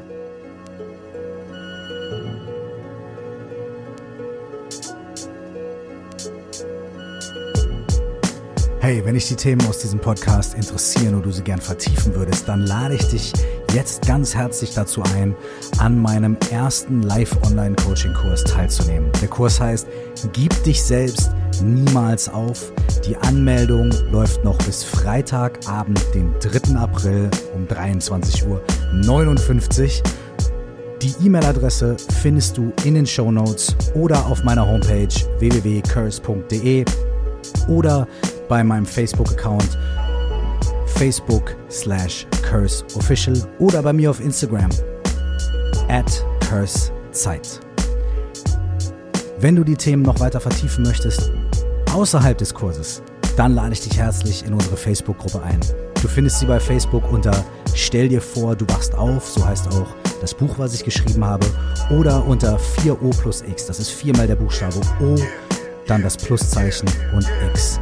Egal wo wir uns sehen, egal wann wir uns sehen und egal wann wir uns wieder hören, ich wünsche dir nur das Allerbeste.